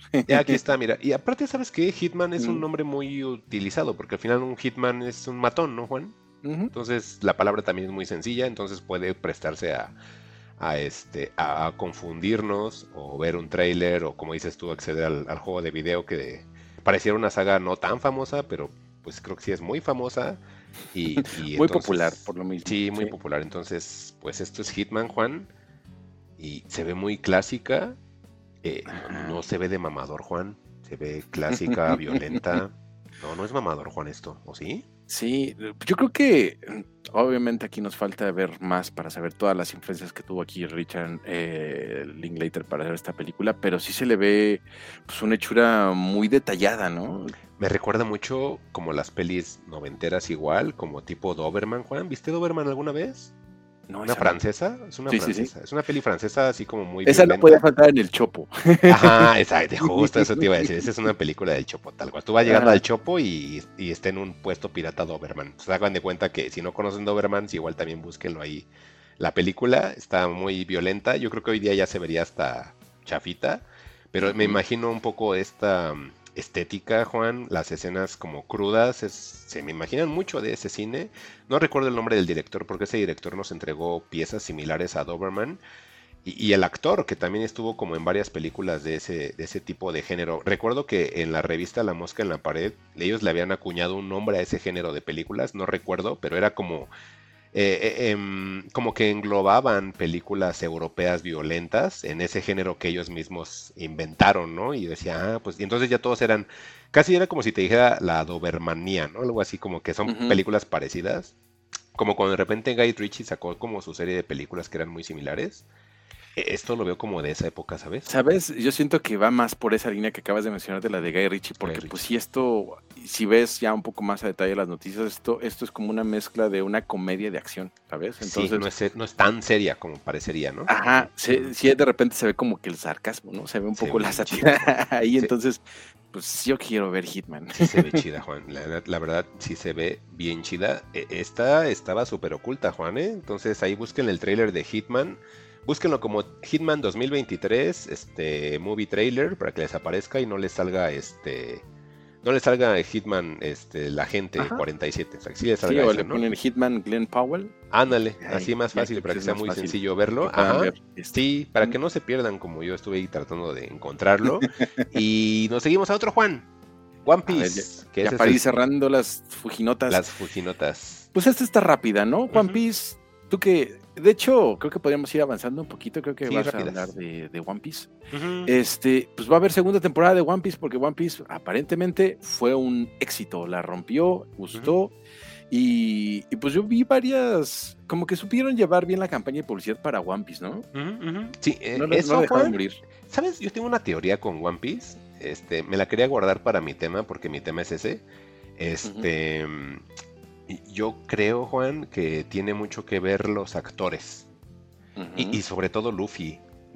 desconozco si estos números sean globales, porque realmente la gente habla mucho de One Piece. Ahorita, por ejemplo, nada más, Juan, le acabo de dar este clic y creo que ese es el tweet de la cuenta de Discussing Film. Creo que ha tenido, yo creo, más reproducciones. Juan tiene 4 millones y medio de reproducciones. O sea, yo creo que ese es el, el, tweet que ha hecho Discussing Film, creo que más exitoso y creo que es por esta situación de, la nota de One Piece, porque realmente sí ha sido un trancazo. La gente lo está adoptando muy cañón, Juan, y yo creo que es por el carisma de los personajes, porque la verdad, mmm, no me quiero adelantar, pero es nada más bien rápido para no, Mira, si quieres, eh, eh, resérvatelo. Sí. Em, yo lo que yo lo que noté justamente en esa campaña de publicidad, porque incluso hasta el mismo Ichiro Honda, Oda, perdón, estuvo involucrado. Eh, te mandé por ahí un, un fragmento de una entrevista que tuvo Iñaki Godoy, se llama. Ajá, el niño, el protagonista de Luffy. Bueno, Iñaki, que es el, es el, Luffy, En, en, el live action, tuvo una entrevista con con Oda-san, con Ichiro Oda. Este, y, Oda le estaba muy agradecido con, con él. Y sabes qué, es que te veo y estoy viendo a Luffy, que es Luffy. hueso. Sí, sí, Tú naciste para ser a Luffy. Este, y estoy muy contento de que tú seas Luffy. Entonces veías a, a, Iñaki, porque aparte el chico tiene carisma. Sí, muy cagadito. Lo veías así con su, con su cara así como con los ojos de plato, así de emocionado. y muy cagado, ¿eh? Ajá, le entrega una carta donde le dice, que gracias por escribir One Piece, que porque sí, de la gente. es lindo. Este, pero en el momento que, que, Oda le dice, es que estoy muy agradecido que de que hayas nacido porque tú eres Luffy, tú ibas a ser Luffy. Este, y todavía le, así como, como Shanks le pone el sombrero a Luffy, ah. él le hace lo mismo a, a Iñaki. Ah, qué bonito. Y pues no, todo el, internet, este, no sé si reventó, pero sí todos nos quedamos así como de, Oda-san, qué padre. Órale, qué loco. Sí, está bien raro. Hay muchísimas cosas detrás de One Piece. Y bueno, la nota, para no, como decíamos, no saltarnos al, al, tema, pues se supone que ya, este, temporada 2 ya está siendo escrita adicional a lo que nos tienes en la nota, Juan, yo había este, leído también que lo tienen programado igual, como aproximadamente un año, siempre y cuando se resuelva esto de la huelga. O sea, la huelga también está afectando este proyecto de One Piece, que sí ya está comenzando o ya está por, por terminar eh, la escritura de guion para empezar a grabarse, pero sí dicen que cuando se empieza a grabar sí tardarían como un año, año y medio más o menos sino que hasta más por esa situación de la huelga, pero que realmente sí están teniendo buenos números, han tenido buena recepción de la gente y que eso podría hacer que se haga una, una temporada 2.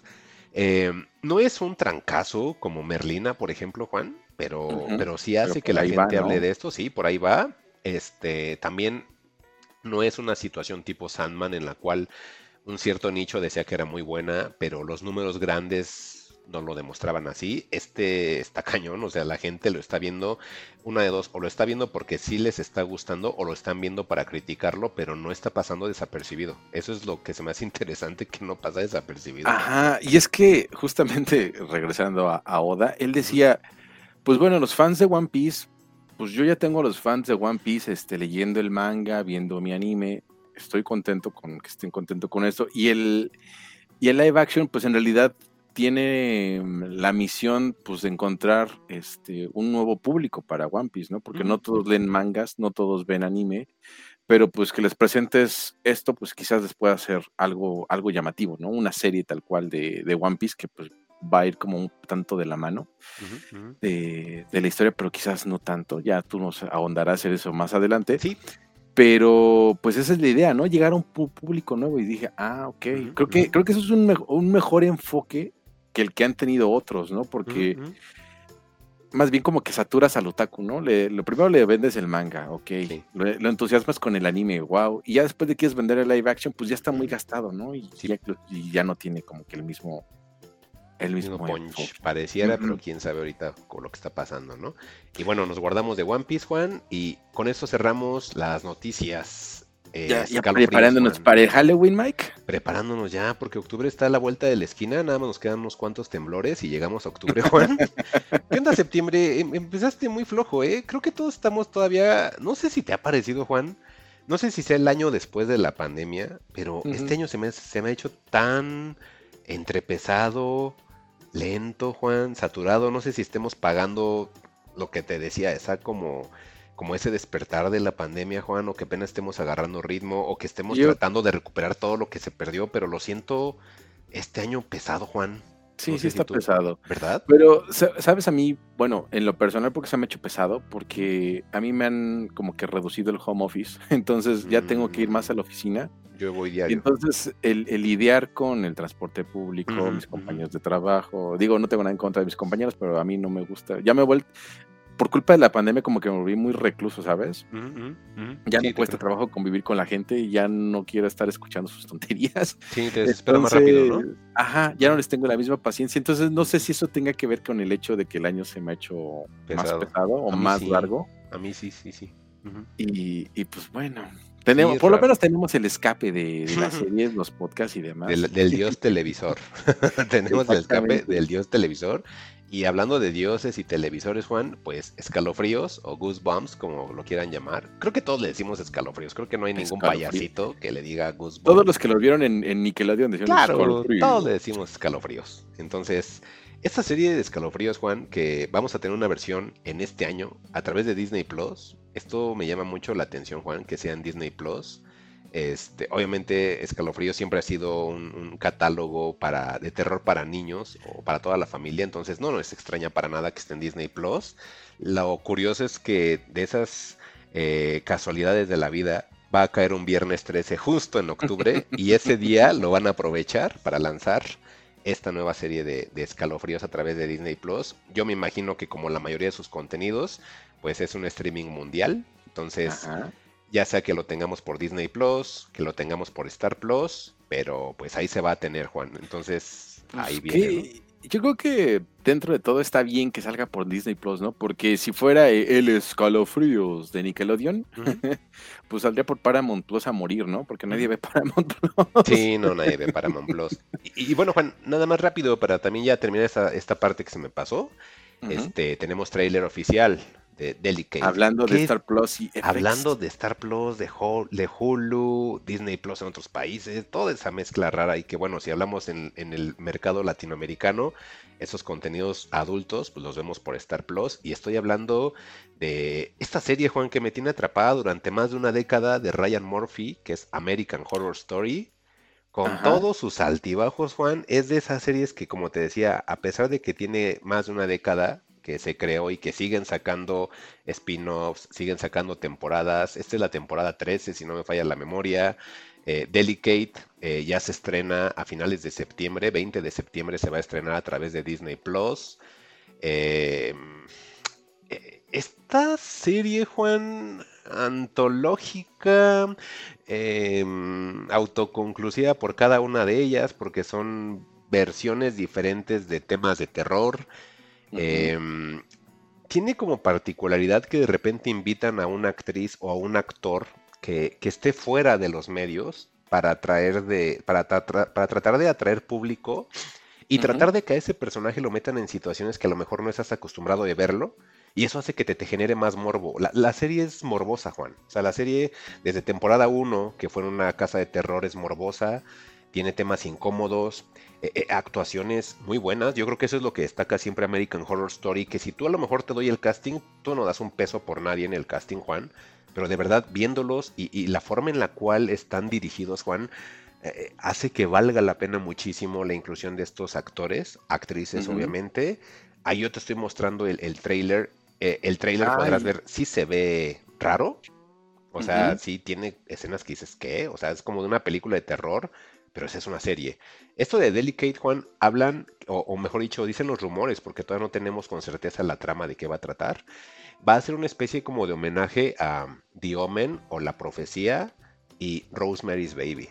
O sea, va a ser el típico ah, mujer embarazada o mujeres embarazadas. Y el típico que el bebé, pues, es este, el anticristo, ¿no? Entonces, la temática por lo general de American Horror Story eh, circula entre esta onda sobrenatural, brujería, satanismo, este, zombies.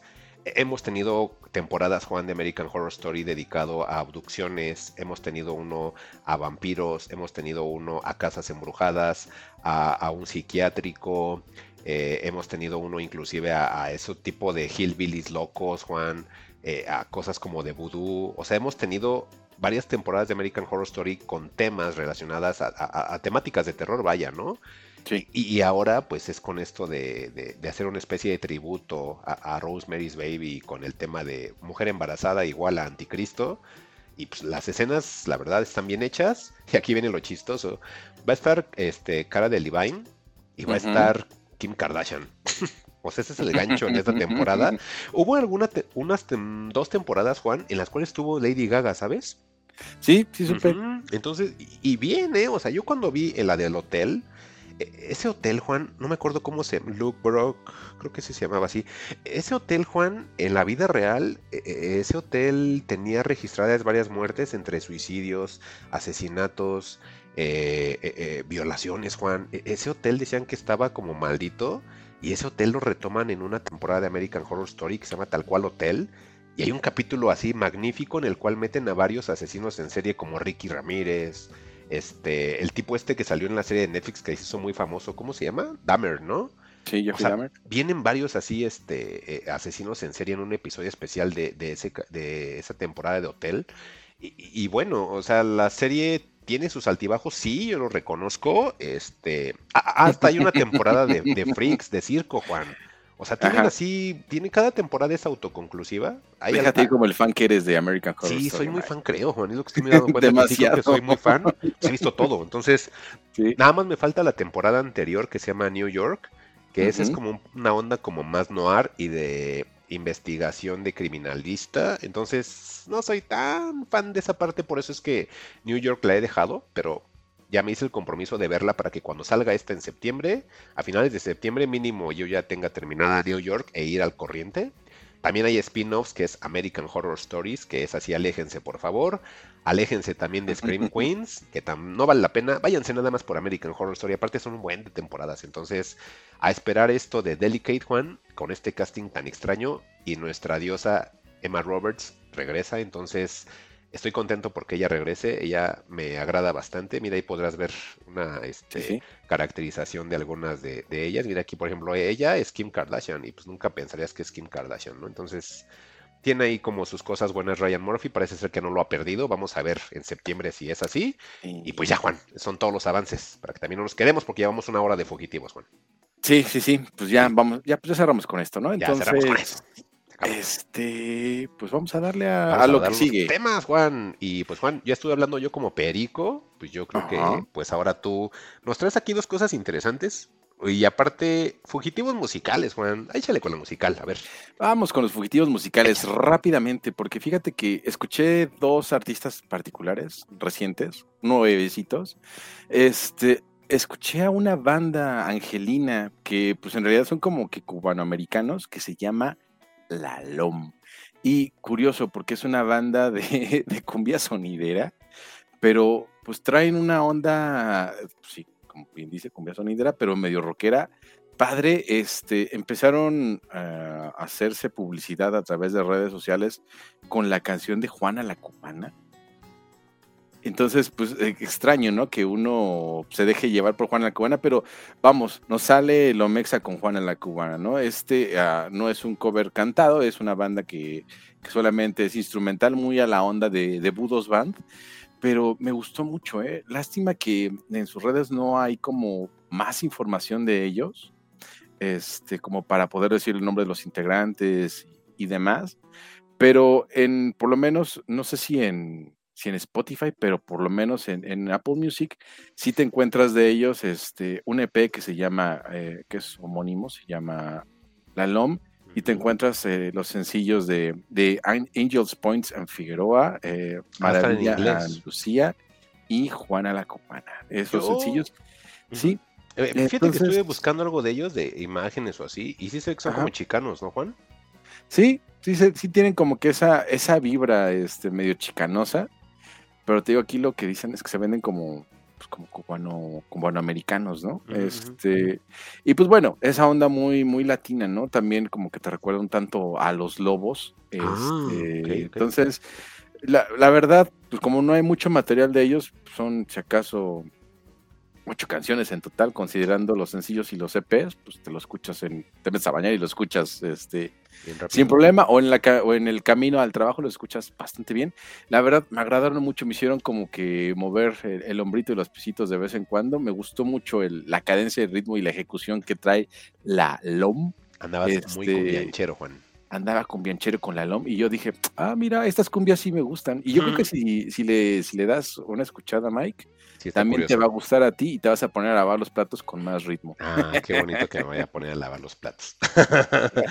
pues sí, este, le voy a echar ahí un, una escucha. La verdad sí es algo que no me imagino cómo suene. Entonces sí, sí le voy a dar ahí una, una escuchadita en un día de estos. Pero yo creo que lo voy a tener que buscar de otra manera porque estoy buscando de ellos en YouTube y no. Estoy ah, pues buscando de ellos en eh, Spotify y tampoco. Pues para que no se les dificulte, la LOM es LA como ya saben, Los Ángeles, L-A, y LOM como L-O-M.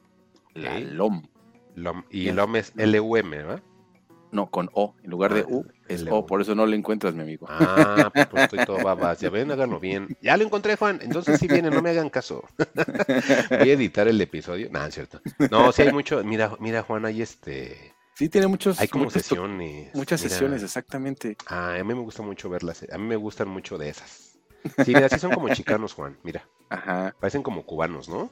Sí, es lo que te digo, traes hasta las tubas y las maracas. Sí, sí, tienen su yambé. Ah, mira, está curioso. Sí, los veo. Entonces así, La LOM, como dice Juan, LA en mayúsculas de Los Ángeles y es LOM, L-O-M. No lo hagan como L-O-M porque si no, como yo, no van a encontrar nada. Y sí hay varios videos, mira Juan. Hay algunas en. Ay, mira, tienen como la flor, no podía faltar, de Selena. a mí ya tienen un chelo. Uy, están curiositos. Los voy a escuchar hoy. hoy sí, a ver si, a ver si en Spotify hay más, porque te digo, en, Apple Music, pues nada más hay como ocho cancioncitas, ¿no? Que son el, bien, el, EP y los sencillos que, les mencioné. Este, Ah, pues no, pues es lo mismo. Yo creo que es por lo mismo. Pues la banda, pues yo creo que empezó en 2022, entonces, pues es por eso, ¿no? Que hay tan poquito, pero la verdad, muy bueno, ¿eh? Tienen un EP, perdón, dos EPs, tres EPs y un sencillo. Entonces, sí hay música de ellos en Spotify, pero lo que yo siempre recomiendo, si ustedes ven que hay un artista en el cual sacan una sesión, yo les recomiendo irse primero por la sesión. Ahí es como una forma más cercana de ver al artista y, está bien padre, si está bien grabadas las sesiones, créanme que es un disfrute total. Es como cuando ven sus sesiones de Tiny Desk, que, aprovecho para recomendar la Tiny Desk de, Cypress Hill, que salió recientemente. Muy interesante, entonces si le quieren echar ahí. Muy sui generis eso, Sí, ¿eh? está bien curioso el Tiny Desk de, Cypress Hill, entonces ahí búsquenlo. Y, y ya mi única recomendación, Juan, Salió nuevo disco de una banda que pues es una banda como de esas bandas de punk pop adolescentón eh, punk pop em, en ese momento o en ese entonces le decían como punk pop cristiano, Juan, porque algunos de sus integrantes pues tenían esa, esa creencia religiosa, ¿no? Pero no se dejen engañar, no significa que van a estar cantando alabanzas en punk pop. Estoy hablando de MXPX, es una banda muy famosa, muy, muy, muy, muy, muy famosa, quiero pensar, porque realmente sí es una banda que tiene bastante trayectoria, Juan. Mm, pues yo creo que más que famosa, legendaria y muy de culto, ¿no? Muy, sí, y, yo también, bueno, así sí, a lo mejor no es tan famosa, pero realmente sí tiene bastantes años tocando. Este es como esas bandas importantes tipo Milencolin, tipo NoFX, tipo... Ya yo ya la metería a lo mejor en la bolsita de Descendants, Juan no de Bad Religion, porque Bad Religion yo no los meto para nada en el punk pop. O sea, Bad Religion siempre todos sus mensajes es crítica social, crítica política. Entonces, MXPX son canciones, ya sabes, de, tu amor de adolescente, eh, de que a lo mejor no te sientes bien en ese crecimiento de adulto a edad, este, de, de, adulto a adulto mayor, porque pues obviamente ellos ya ya son hasta más grandes que nosotros, Juan, entonces ya sus temas ya hablan un poquitito más de temas de madurez, pero también como con esa... Eh, eh, e-, ellos son como chaborrucos estilo Rodrigo Murray, ¿no? Ándale, un chaborruco, pero cool, pero ellos son cool, Juan, ellos no son así como, no son como, como Rodrigo ¿Cuántos años tendrán los de MXP? ¿Como 50 años? Ah, en?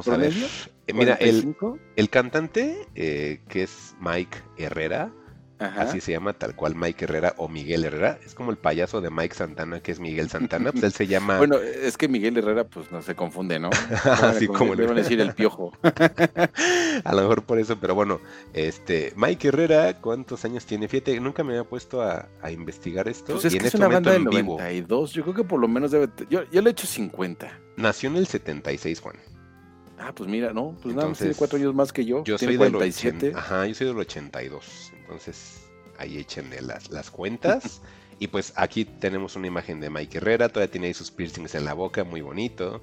Entonces, pues es una banda que comenzó a principios de los 90, Juan. y Mike Herrera es el miembro fundador entonces, ¿no? Sí, él es, y él es el icono tal cual de, de, MXPX. Él, siempre que ustedes hablen de MXPX, siempre va a salir el, el este digamos como que a flote, él es el icono tal cual junto con el, logotipo de la banda. Y bueno, el disco que, les comento que estuve eh, escuchando, pues es un disco recién salido, apenas salió en este mes, eh, se llama Find a Way Home. Y bueno, como te decía, las letras, Juan, eh, antes era como esta onda como de, de adolescente. Tiene como un par de, de, canciones que a lo mejor todavía nos, nos remiten a ese entonces pero ahora te dice, hay una canción que se llama Stay Up All Night, que a lo mejor antes el decir Stay Up All Night era estar despierto toda la noche jugando videojuegos o algo así, ¿no? Pero ahora la canción de Stay Up All Night de MXPX te dice que está despierto, pero por las preocupaciones en pagar sus este, pues, sus cuentas, Juan, de que su salud esté bien, sí, o sea, pues, obviamente pues, ya, ya, ya tienen nuestra edad, ¿no, Juan? Entonces ya no van a estar contando que, que huele feo el autobús, o sea, ya están empezando como a platicar eh, eh, temas un poquito más, eh, digamos, apegados a, a, a la actualidad. la próstata y cosas Casi, ¿no? A rato así, prostate, o así, ¿no? Pero sí, o sea, y hay una que se llama Ready to Rage, que pues, es igual un güey que está a punto de tener el típico, este, como dicen los gringos, el, el nervous breakdown. Entonces, habla mucho de eso, Juan, del estrés. Este, el mismo Mike Herrera dice que, que la mayoría de este disco fue escrito durante la pandemia. Entonces mm, dicen que a pesar de que el disco sea melódico, sea enérgico, eh, las letras sí a lo mejor retratan un poquitito eh, esa frustración, esa angustia exactamente de qué va a suceder, de, si va a haber un mañana. Eh, abre con un tema muy bueno que es Not Today. Y, ahí como que dices, ah, ya entiendo hacia dónde va esta, e, esta banda, ¿no? Inclusive ellos mismos dicen que ya no se quisieran categorizar como una banda de punk rock, que ellos ya nada más quisieran decir que es una banda de rock, pero pues obviamente tiene toda la base total que MXPX ha tenido. Sí, claro, que es bajo, batería, guitarra, disco de media hora, canciones de dos minutos, Juan. Entonces sigue teniendo obviamente esa escena, esa esencia punk. Y, pues es punk. Eh, yo, creo que ya no lo metería en el punk pop, aunque bajo todas las reglas lo es, porque realmente es un punk eh, muy digerible, ya sabes, con el típico coro que se te pega como chicle, Juan. Realmente están hechas las canciones así, duran dos minutos, obviamente en dos minutos tienen que hacer algo que se te pegue la canción, si no se va a olvidar, ¿no? Entonces, eh, yo creo que eso es lo que más me ha gustado de esta banda, Juan, que siempre sus discos son muy amenos. El último disco que sacaron fue en el 2018, entonces prácticamente estamos hablando que cinco años después sacan este nuevo disco. No crean que es una, sí, ahora sí concuerdo con Juan, no crean que es una banda eh, que vamos a ver en Billboard. O sea, realmente el disco anterior estaba revisando que creo que sacaron nada más como 50 mil dólares de ganancia, Juan. O sea, sí, se han manejado también como en sellos independientes. Entonces, son cosas como que dices, o sea, güey, aunque tú no digas que eres punk, la forma en la que publicas tus discos, la forma en la que sacas tu música, sigue siendo eso, del, del do it yourself, ¿no, Juan? Del hazlo tú mismo, como este podcast. Y yo les decía, ok, vamos a escuchar a, Lalom, que es la propuesta que nos trae Juan. Y yo les decía, creo que la mejor forma de poder disfrutar una banda es que tú veas a la banda este, tocando en vivo en una sesión, etcétera. Y, fíjate que, que, a MXPX se le ocurrió hacer algo que, me resultó bastante agradable. De hecho, cuando salió el disco, empecé a recomendarlo a la gente que yo sabía que les gustaba la banda. Y es esto, Juan, el disco completo eh, de Find a Way Home lo grabaron en una sesión y lo subieron a YouTube, en su canal. Entonces aquí te lo estoy mostrando. Aquí vas a ver al señor Mike Herrera, a sus casi 50 años. Este, se conserva, se conserva el Exactamente, entonces prácticamente todo el disco eh, está íntegro en esta sesión que lo pueden encontrar en el canal de, de, MXPX y pues realmente es como para que dé una muestra de cómo es la banda que toca. Eh, si les gusta este disco, yo les puedo recomendar bastante el Life in General y el Pukinacha, que son para mí como los, los discos favoritos de, de, MXPX. Y pues lo único que les puedo traer es eso, ¿no? Así como, a lo mejor suena raro como pronuncio MXPX y se escribe MXPX. Hace tiempo, Juan, hay una banda de Monterrey, que obviamente la, esa sí la conoces, que es Panda, ¿no? Panda hubo un tiempo, Juan, en su locura de querer tratar de mm, yo no diría copiar, Juan. Creo que de adaptar o de emular. Creo, que... creo que es emular. Quiero pensar que es emular, Juan. Yo creo que va más allá por un asunto legal, ¿sabes? Ah, puede ser. Pues se les ocurre que su, su logotipo de panda era PXNDX, o sea, sustituyeron las A's por X. Pero es que son bien métodos de Panda, ¿no? Sí, hay que contar el chisme. Este, ya ves que Panda plagió este, a My Chemical Romance y Green Day, ¿no? Y los demandaron. Ah, en la de Green Day, sí. En la de My Chemical tengo un poquito de duda. Bueno, los demandaron por plagio. Sí, eso Entonces, pues tuvieron que cambiar el nombre de la banda, ¿no? Entonces, pero mm bien inteligentes, va, pues vamos a poner una X como MXPX para que no nos demanden. y eran los Pendex. sí, y era bien cagado porque fíjate que arroba cochisaurio decía que era Pexendex. y es que ahora son los Pexendex y yo, no manches, ¿por qué hicieron eso de las X? O sea, toda la gente que consumimos este tipo de música, Juan, enseguida decíamos, güey, es MXPX, ¿por qué hiciste eso de las A's por las X? O sea, Y ellos decían, no, pues es que la X significa A y E, y es como incluir yo, sácate, no más porque los de MXPX son buena onda, pues sí. igual los hubieran demandado, ¿no? Nada más porque pues, son mexicoamericanos, no te dicen tus cosas, ajá, si te tienen tolerancia, pero está bien, no importa, es lo que tú quieras, José Madero. ajá, pero pues esto es MXPX One, entonces por ahí si le quieren echar una escucha al disco o quieren ver la sesión completa, búsquenlo así como Find a Way Home con MXPX en YouTube o en sus plataformas de música, Juan. Y pues nos movemos, ¿no? Ahora sí ya a temas, Juan. Sí, vámonos a temas. Digo, traigo ahí un disco rápidamente, pero yo creo ah, que se los guardo para la próxima ocasión porque estaba escuchando el disco de Olivia Rodrigo, pero no lo acabé. Y hay un nuevo ah. artista que se llama Jake. Entonces yo creo que se los puedo traer mejor la próxima semana. Porque a mi hija le gusta esa. A mi hija le gusta esa de Olivia Rodrigo. Entonces me aguanto la otra semana me gustó su sencillo, ahí para que lo escuches con tu hija, porque creo que no está tan mal lo que, lo que hizo Olivia Rodrigo. Ah, ok. y pues bueno, vámonos entonces a temas. ¿Con cuál quieres compensar, Mike? Yo quisiera que trajeras Baki.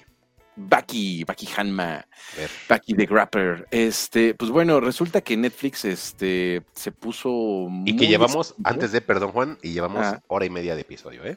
Pues vamos, vamos, vámonos. A, a ser breve. Pues no queremos otra vez un episodio de cuatro horas, ¿no? Pues sería el reto, ¿no? A ver si lo podemos subir. Ay, no, no, no. Luego Spotify no nos deja subirlos, Juan. Sí, no, y también hay que respetar el tiempo de la gente, ¿no? Sí, sí. Bueno, Baki, Han, Baki, Baki the Grapper es un manga legendario por ahí de los noventas, escrito por Keisuke Itagaki. Keisuke Itagaki es un otaku del fisicoculturismo y las artes marciales. Entonces, lo que vas va a destacar en Baki pues es la proporción musculosa de los cuerpos y este, las técnicas de artes marciales. ¿no? E, es básicamente Baki de lo que trata es esto. Baki Hanma es hijo de, es hijo de Yujiro Hanma. Yujiro Hanma es como que el peleador más increíble, imponente y aterrador de la historia de la humanidad.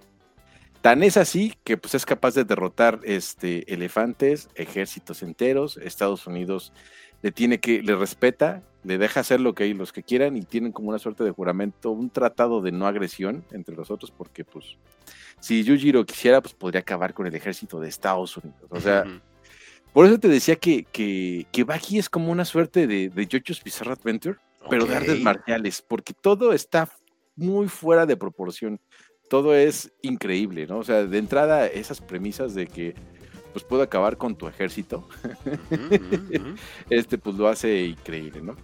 Entonces, pues Baki, hijo de, de Yujiro, este, pues va a vengarse de su padre por, pues, por cómo la vida que lo ha por la vida que ha tenido y pues porque mató a su madre, ¿no?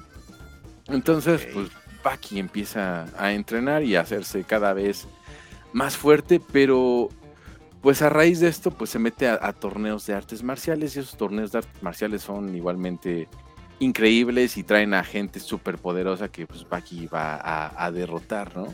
Y pues así va, va saliendo Baki. Baki en algún momento pues va, va a derrotar a un güey que se llama Oliver Biscuit que, que dice que es como una suerte de un músculo, de una suerte de músculo creciente viviente que, que, con su propia fuerza este, controla sus propios músculos para no no expandirse tipo, ¿te acuerdas en, Akira cuando, ahí se fue el nombre de... Este, Tetsuo, Tetsuo se vuelve, se vuelve así como una masa inmensa. Pues ese, este Oliva Biscuit igual podría ser una, masa inmensa de músculos, ¿no? Entonces, pues muy, muy loca toda la cosa. Veo que es como un anime de peleas, ¿verdad, Juan? Es un anime de peleas, tal cual es un shonen de peleas. Este, y pues ya, ya se acabó la historia de Baki en Netflix, ¿no? Entonces ya salió la última, el último arco de las últimas temporadas. Este, en el último arco, pues es la pelea definitiva contra su padre, que lo retrata de una forma muy bonita, ¿eh? Como que dice, bueno, es que yo me quiero vengar con mi, de mi papá, pero no sé si me quiero vengar, ¿sabes? Entonces quiero hacer, quiero hacer mi pelea, pero quiero hacerlo como una pelea doméstica. Pero por los mismos alcances de, de Yujiro, igualmente la, la reputación de Baki, pues ya igual este, el gobierno japonés, el gobierno de Estados Unidos dicen, bueno, es que estos hijos se pelean, quién sabe qué pueda pasar, ¿no? Entonces tenemos que tomar medidas y demás. Y si no te convenzo, en el, en el arco previo se encuentran a un cavernícola. ¿Qué? Este, noqueando, este, pues sí, mm, que había matado a un T-Rex para comérselo. Entonces, eh, cuando lo descongelan, pues revive uno de los peleadores más imponentes de la historia de la humanidad, ¿no? Entonces, todo el mundo se quiere poner contra el cavernícola y las peleas son increíbles. Entonces, yo les recomiendo ver Baki. Baki es súper divertido, considerando esto, lo, lo, bizarro que es, lo ñoño que puede ser también, porque es un, es un ñoño de las artes marciales. Te va a explicar a cabo a rabo cómo es que tienes que golpear, de qué se trata la técnica, de dónde viene, etcétera, ¿no? Entonces, a mí me gustó mucho, mucho Baki por eso. Entonces, si ustedes están deseosos de una dosis de adrenalina, un poco de comedia y cosas este, bizarras y fuera de, este mundo, pues Baki es su anime. Ok, órale, o sea, está. Fíjate, igual, arroba Cochisaurio estuvo viendo Baki, creo que él sí va al corriente igual que tú. E, él me decía, ya tú me dices si sí si, lo recuerdo como él me lo había platicado, ¿no? Pero que él se enfrentaba a diferentes peleadores, pero que lo curioso o lo entretenido de ese anime era las escenas de acción, que eran muy crudas, Juan, violentas, había gore, había gore, exacto, había gore. Claro. Y lo que él me dijo y que en ese entonces se me quedó grabado, espero que se me haya quedado grabado bien y era de eso, pero que cada peleador tenía un estilo diferente, que hasta habían peleadores tipo lucha libre, ¿es cierto? Sí. De hecho, este, eh, mm, igual que Itageki como que tiene un respeto hacia el box. Hay un arco que es mm. dedicado al box de forma secundaria. Y invitan a, Mohamed Ali. A Mohamed Ali lo invitan a sus peleas clandestinas porque lo reconocen como un gran peleador. Y curiosamente después el hijo de, de Mohamed Ali pues, va a ir a enfrentarse contra Baki y compañía, ¿no? Ajá. Y si lo ves ahí todo arrogante y así. Entonces, igual, ñoños del boxeo, pues también ahí tiene su, su dosis. Digo, igual dentro de todo lo bizarro y exagerado que puede ser, ¿no? Porque pues no se van a ir tal cual a las reglas. van a extenderlas lo más que puedes, pero, pero sí te muestran técnicas legendarias, historias del kung fu, este, cosas bien raras y, y de repente bien interesantes. Entonces, te digo, Baki, si en algún momento estás, estás aburrido, creo que es tu anime. Y sobre todo que es muy ah. adictivo, porque como va por arcos, el arco pues, creo que trae tres episodios. De ese ¿Cuántos, van? ¿Recuerdas cuántos? Pues mira, es que en Netflix está dividida en dos, este... Ah, es que en Netflix... Está, Baki y está Baki Hanma. O sea, tú empiezas por Baki y terminas con Baki Hanma. Primero entonces debe de ser Baki solito. Sí, es porque ahí Baki pues va, te, plantean el, este escenario de que se quiere vengar de su padre y después llegan todos los peleadores que van a, enfrentarlo y van a estar en el torneo y demás. Y ya después llega Baki Hanma, que Baki ya cuando se, sabe poderoso, pues va a enfrentar a unos cuantos rivales antes de irse a medir con su papá, ¿no? Y también Baki Hanma también es donde viene el, arco de, del cavernícola. Qué raro eso, ¿eh? Sí, este, ah, para mí mi favorito es el del cavernícola. Incluso hay un momento bien, bien gore, bien raro, este, donde lo traen a Japón, porque pues obviamente Japón se tiene que ver con los peleadores, y lo van bajando del avión y este, y huele a una reportera. Ok. Y pues como trae el líbido de bestia, pues se le pone encima, ¿no? Entonces todos oh. se quedan, ¿qué onda? Y a ver, dile algo. Ok, mira, estoy viendo y estoy entrando en este momento a Netflix y bueno, sí, Baki solito dice que son temporada 1, parte 1 y 2, como es tradición de Netflix, que no me gusta porque siento que no respeta el formato en el cual están hechas. Por ejemplo, tú ves en Crunchyroll y sí están bien segmentadas las temporadas como tal cual es en Japón, ¿no?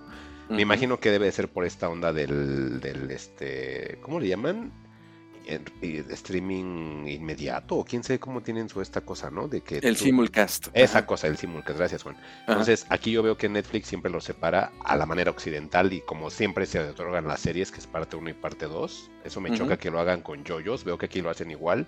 Pero bueno, Baki eh, son tres partes de 13 episodios, como dices tú, temporada 1 es la primera parte de 13 episodios, parte 2 13 episodios, y luego dice la saga del gran torneo de Raitai, y luego está la que tú dices, que es Baki Hanma, que se ve más actual. Y esa tiene actualmente dos temporadas. La primera temporada es de 12 y la segunda es de 27, Juan. O sea, esta cosa tiene este que te gusta 100 capítulos ya, más o menos. Sí, pues más o menos, porque eh, te digo, y ese, esa parte está dividida en dos, ¿no? Ajá, sí, también estoy en dividido. Y el, del, padre. ¿El del cavernícola es el de Baki Hanma o Baki solito? En Baki Hanma está ese, ese arco. y, sabes que también, eso, eso es lo padre, este, a lo mejor te va a faltar el contexto de, la historia del rencor de Baki, pero mm. considerando que es un shonen de peleas, puedes ir saltando arcos y conforme los vayas viendo, puedes ir, puedes ir como que llenando los huecos de argumentales para poder ver este, la pelea final con, con Yujiro, ¿no? Pero pon tú, si tú quisieras ver el, arco del cavernícola, yo creo que te lo puedes echar fácil, sin problemas. ¿eh? Le pongo en el buscador Baki y me parece alguien que es parecido. Es parecido y mucho y se llama Kengan Ashura. Es diferente ese, ¿verdad? Ese sí, eso es otra cosa. Ah, es que se parecen así, muy parecidos. Pero entonces tendríamos que comenzar entonces con Baki solito, ¿no, Juan? Para no hacernos bolas. Sí, ahora, ahora sí que la ventaja de eso que, Mike acaba de señalar es que creo que los tienen divididos por fechas. Entonces igual ahí pueden ir viendo conforme los fueron sacando. Hasta el arte, ¿no? Hasta el arte se ve diferente. O sea, este de Baki Hanma se ve más nuevo, obviamente. Se ve más refinado, por decir de alguna manera, los trazos. Baki se ve un poquitito más tosco, el normal. Eh, estoy viendo aquí ahorita un clip de YouTube y, si es como me describían, si se ve violento, Juan, no sé cómo decirlo, o sea, los golpes a la nariz y se le truena hasta huesos en los cuales creo que ni hay en esa parte de la nariz, pero, se ve increíble los músculos de los personajes muy exagerados, pero, pero le dan dinamismo a la animación, sí se ve. Sí, eh, te digo, es la ventaja de, del mangaka, ¿no? Que es un otaku del fisicoculturismo, además de las artes marciales. Ah, por eso destaca Entonces le pone muchísima atención a los músculos. Si te fijas en la definición de los hombros, los, este, los abdominales, las piernas, este. sí, sí, sí. Las patadas, las patadas, mira. patadas son bien estéticas, este, incluso cuando dan los golpes. Si tú ahorita te vas ahí y pones a Baki en imágenes para que lo veas más a detalle, si ves que el señor le puso este, atención y, cuidado a, cómo se ven los músculos cuando estiras un, tu brazo para dar un puñetazo, una patada o cuando brincas. Está muy bien cuidado todo eso. Baki de Grappler se llama el manga Ajá, eso es, es un Baki, es un manga noventero, si no me recuerdo. Sí se ve viejito. Del 91 al 99 más o menos. Sí se ve noventerísimo, ¿eh? Sí se ve. De eso, pero increíble, o sea, es, ahora sí que es la ventaja de ah. estar conviviendo con un otaku, ¿no? Que se le que, que la atención al detalle es que la investigación que hacen, ¿no, Juan? Cuando normalmente los, los mangakas hacen como sus, digamos, sus entregas o sus números o lo, como le quieran llamar, este, sí, sí veo que de repente dicen, ah, pues voy a hacer uno de un panadero. Se pone a investigar así hasta desde dónde viene la harina, ¿no? Y, si hacen uno, como dices tú, de, artes marciales, eh, sí veo que a lo mejor no es un dibujo destacado, Juan, pero creo que le acentúa donde debe. Es un estilo muy personalizado. Sí, está raro pero pero está muy padre. A mí me gusta mucho el, trabajo que hizo Keisuke Itagaki que es este, este manga fíjate que sí nunca he visto en, donde compro mi, mi yoyo y donde compro donde compro mi Tokyo Revengers este nunca he visto un manga de Baki. Y se me hace que a lo mejor ese todavía no lo no lo traen para acá. Yo tampoco eh, y, siento que a lo mejor Baki fue muy famoso en Japón. Sí todavía no lo traen Juan ya lo viste y cuando Netflix empezó a hacer anime para, para su plataforma fue que decidió este, darle la oportunidad a Baki, ¿no? Porque Baki pues, es un tanto oscuro, un tanto de culto, y pues el tema pues, le da para, para eso y es por eso que, lo tenemos así. A ver si en alguna de esas em, la popularidad de Baki aumenta y es que pueden reimprimir los números para traerlos a México. Pero pues si no, ahora sí que si tienen algún amiguito que va a Japón, pues que les traiga algún número de, de colección, ¿no? Para que tengan ahí o que vayan a, Fantástico y lo paguen a sobreprecio. Para que tengan su souvenir de, de Paki, de Grapper, ¿no?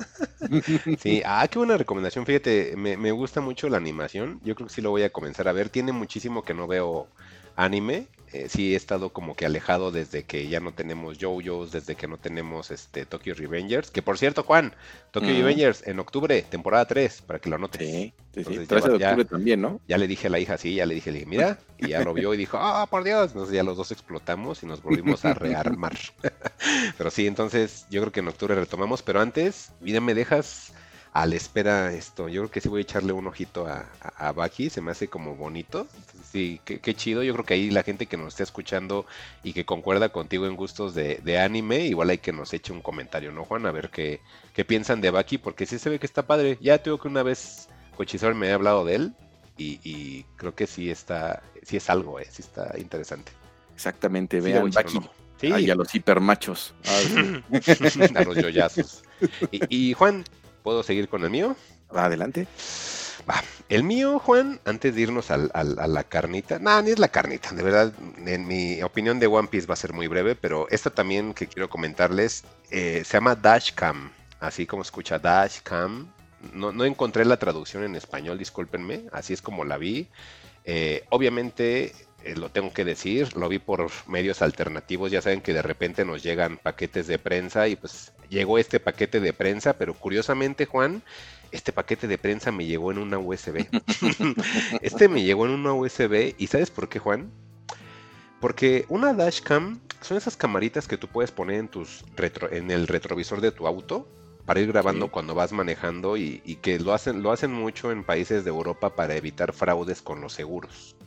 O como yo creo que esas camaritas estaría padre que a lo mejor las implementaran aquí, o yo creo que también las usan en México, pero aquí sería para los montachoques, ¿no, Juan? Pues los, ahora sí que los coches de, gama alta sí le traen. En los ah. doramas esos como de ley, ¿eh? Siempre hay un cochecito mamalón con su cámara para yo no sabía. Al frente de todo eso. Pero bueno. Yo no sabía que era eso, Juan. Y yo no sabía que era eso. Y bueno, la película se llama así tal cual Dashcam. Er, era una película, Juan, que estaba tan, tan, tan, tan sobrevalorada. A pesar de ser una película de, de, de, ese típico, de típico películas en las cuales están grabadas con una cámara nada más, ¿no? O sea, de como si no, no es una found footage, porque realmente este es una cámara tal cual, que está grabando todo lo que va sucediendo. ¿Y, de qué trata? Y bueno, ya les expliqué lo que es una dashcam. ¿Qué trata? Aquí vamos a ver a una protagonista que es Annie Hardy. Annie Hardy es como si fuera una especie de, mm, de, youtuber, Juan. Pero la particularidad que tiene Annie Hardy es que es una persona tan chocante y que odias desde que comienza la maldita película. Porque es una youtuber, Juan, ultra derechista la película está grabada, se supone, bueno, no se supone, sí está grabada en ese entonces, porque la película es del 2021, Juan. En esas joyitas este, ocultas eh, de talento de Shudder, ya sabes que es esa plataforma que a veces trae películas interesantes de terror, pero que aquí por situaciones de, licencias no las podemos ver. De hecho, no tenemos ni en México Shudder, ¿no? Entonces, ajá, la película está dirigida por alguien llamado Rob Savage. Eh, Rob Savage, Juan, para que más o menos te des una idea, eh, ha tenido experiencia inclusive con Sam Raimi. Por ahí él tuvo eh, la fortuna de adaptar un cuento corto de Stephen King o de Stephen King, que es el, el Boogeyman.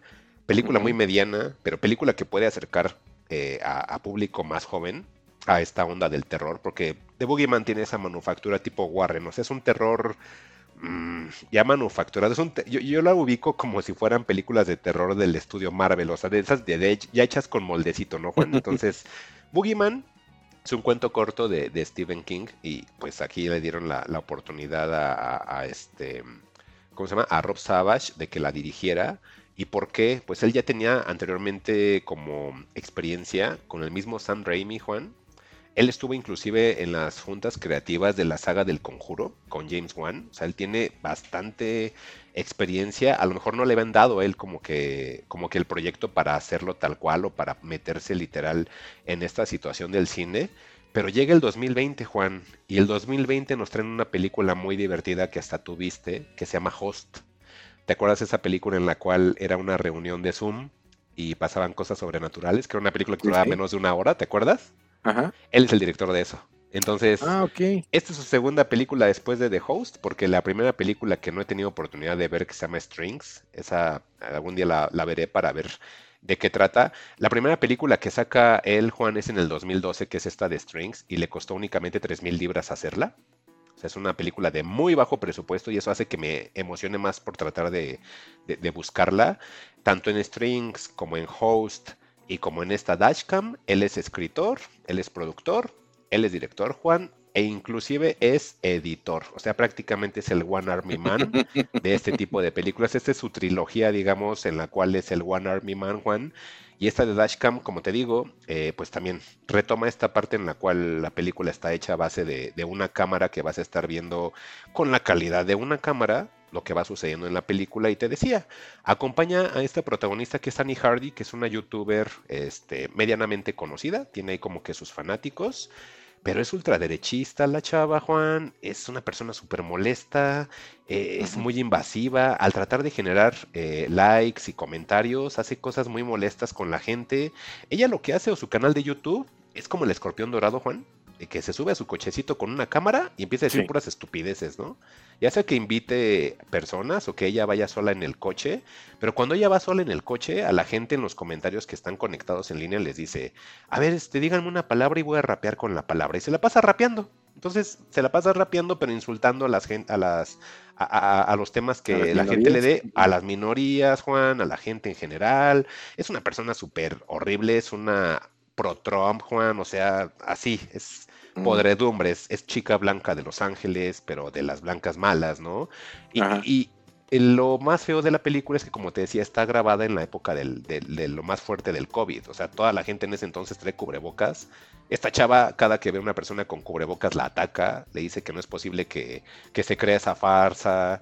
Se quiere meter a negocios de comida sin cubrebocas, Juan. La sacan porque obviamente es, es hasta antihigiénico. Ya no nada más veamos una situación de, de ideología. O sea, es una persona que odias, Juan.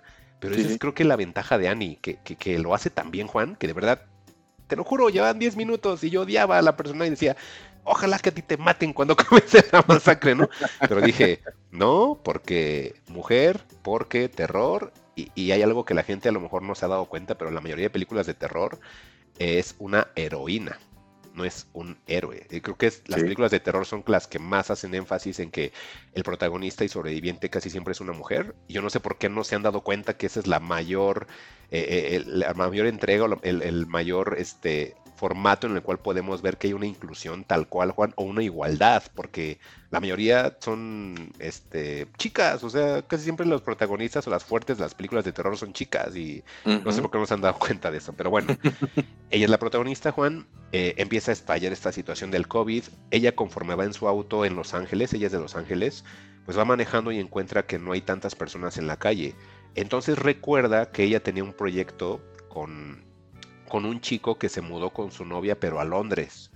Y obviamente como está el COVID y esta señorita es una bastarda con todas las letras y no le importa que, todo, que todos estábamos atravesando con la incertidumbre de la, del COVID-19, este, pues toma un, avión a Londres y trata de reunirse con su compañero de proyecto y, su, su, banda que se llamaba Stretch.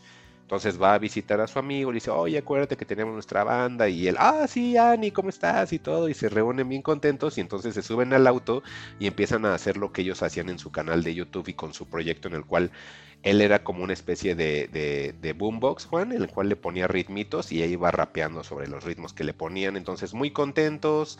Parecía que otra vez el proyecto se iba a, reunir, Juan. Y bueno, en el auto y en estar, al estar en Londres, este, pues llegan a haber varios eventos que pues ahí sí no me gustaría echárselos a perder, pero esos eventos, Juan, y que estemos hablando que esto es una película de terror, además de que tenga historia y además de que esté tratada en, la época del más fuerte del COVID, eh, llega a haber una situación la cual orilla a que la misma protagonista que es Annie robe un teléfono se encuentre con unas personas y una de esas personas le diga, oye, hazme un favor, ayúdame a llevar a, esta persona al hospital que se siente mal y se la deja en el asiento trasero y se va y ahí la deja. Y se da cuenta que es una persona como de tercera edad, Juan. Pero curiosamente en su cuerpo tiene un tatuaje de Ariana Grande. Y dice, ay, qué chistoso como este, le gusta Ariana Grande y es una persona ya, ya grande, ¿no? Y conforme pasa el tiempo empiezan a darse cuenta que no es una persona de tercera edad, sino que parece de tercera edad. La persona defeca en el auto, empieza a escupir sangre, trae su cubrebocas y se empapa de sangre. Eh, esta persona sale del auto, empieza a levitar, empiezan a suceder cosas alrededor de ella y empieza a ver un buen de caos, destrucción, Juan, de sinsentidos, y todo eso llega hasta una conclusión en la cual te explican el por qué sucedió todo eso. Y no te lo voy a decir y no se lo voy a decir a la gente por si les interesa la película. Lo único que les voy a decir es, sí la puedo meter en la vena de fan footage porque está grabada con una cámara y con una calidad de una cámara. Se ve que no tiene tanto presupuesto la película, Juan.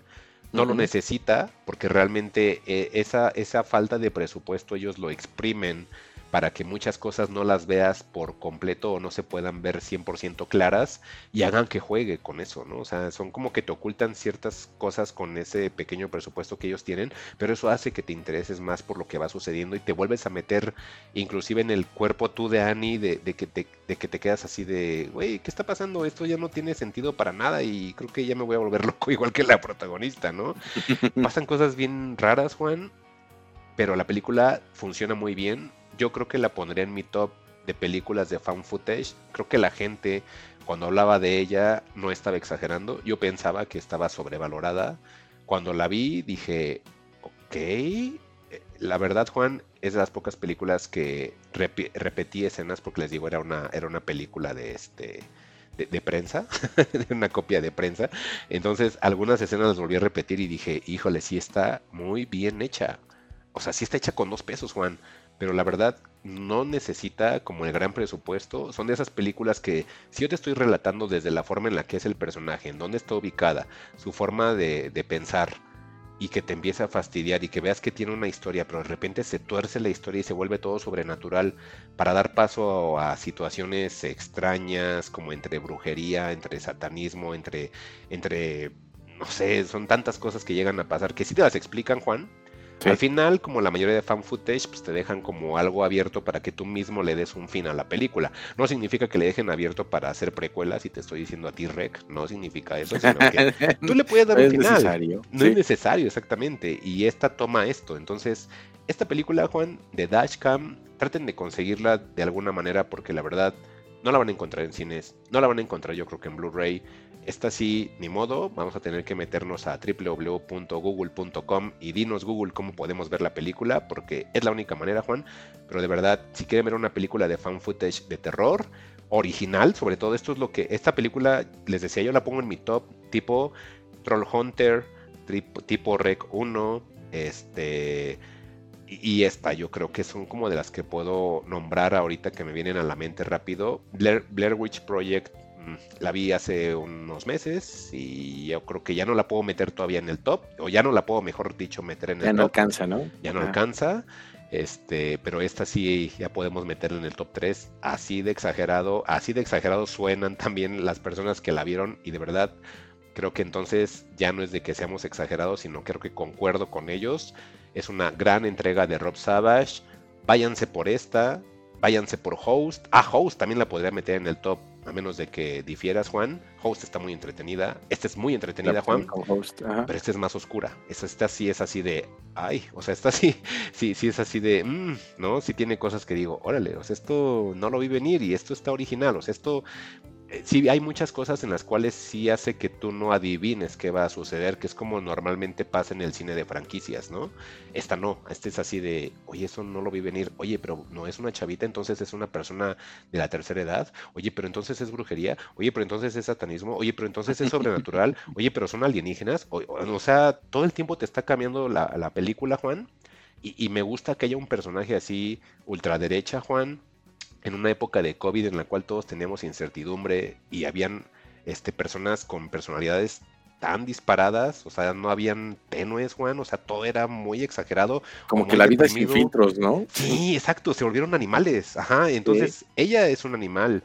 Y, al final, Juan, de la película hay un detalle bien lindo. Yo te decía que Annie Hardy, que es la protagonista, en su canal de YouTube rapeaba, ¿no? Cuando termina la película, a lo mejor es spoiler, no lo sé cómo lo vayan a tomar, pero los créditos, Juan, se la pasa rapeando e insultando al casting de la película. Van pasando los créditos y entonces si dice ahí Mike Santana y entonces empieza Mike Santana me pela bla bla bla bla bla bla y después Juan y Jan y Juan y Jan bla bla, o sea, se la pasa rapeando todos los créditos que vienen de las personas Juan y a todos los va insultando y dije, qué créditos tan geniales. Está bien divertido eso, o sea, porque te rompe la atmósfera que te deja la película. Entonces así de, ah, qué original. Entonces me gustó muchísimo, se las recomiendo bastante Dashcam. Para fanáticos del terror y para los no tan fanáticos la pueden ver y yo creo que es un buen ejercicio como de originalidad, porque mucha gente dice que todas las películas son iguales. Sí, sí son, son iguales si nada más te la pasas viendo el Conjuro 24, ¿no? O, o, este, o Insidious 16, ¿no? O ahora que viene La Monja 28. O sea, si es esa onda, pues obviamente todas son iguales, como te decía, es una especie de manufactura Marvel, y, es lógico, porque pues, esa es la saga de James Wan, ¿no? O sea, James Wan ese es su terror. Pero esto sí es algo diferente. Es una película del 2021. No está en ninguna plataforma, la verdad, es, le soy sincero, no está en ninguna plataforma, pero sí se las recomiendo por la originalidad de la misma, Juan. Ok, oye, y bueno, pues ya considerando las películas que mencionaste de Rob Savage, este, ¿tú qué futuro le auguras? Porque creo que es de esas estrellas que cuida Blumhouse, ¿no? Sí, de hecho la película es este, distribuida por Blumhouse. Raro que no esté en Prime, fíjate. Eh, habiendo tanto contenido de Blumhouse en Prime, raro que no esté, no sé por qué, no sé si más adelante la vayamos a tener.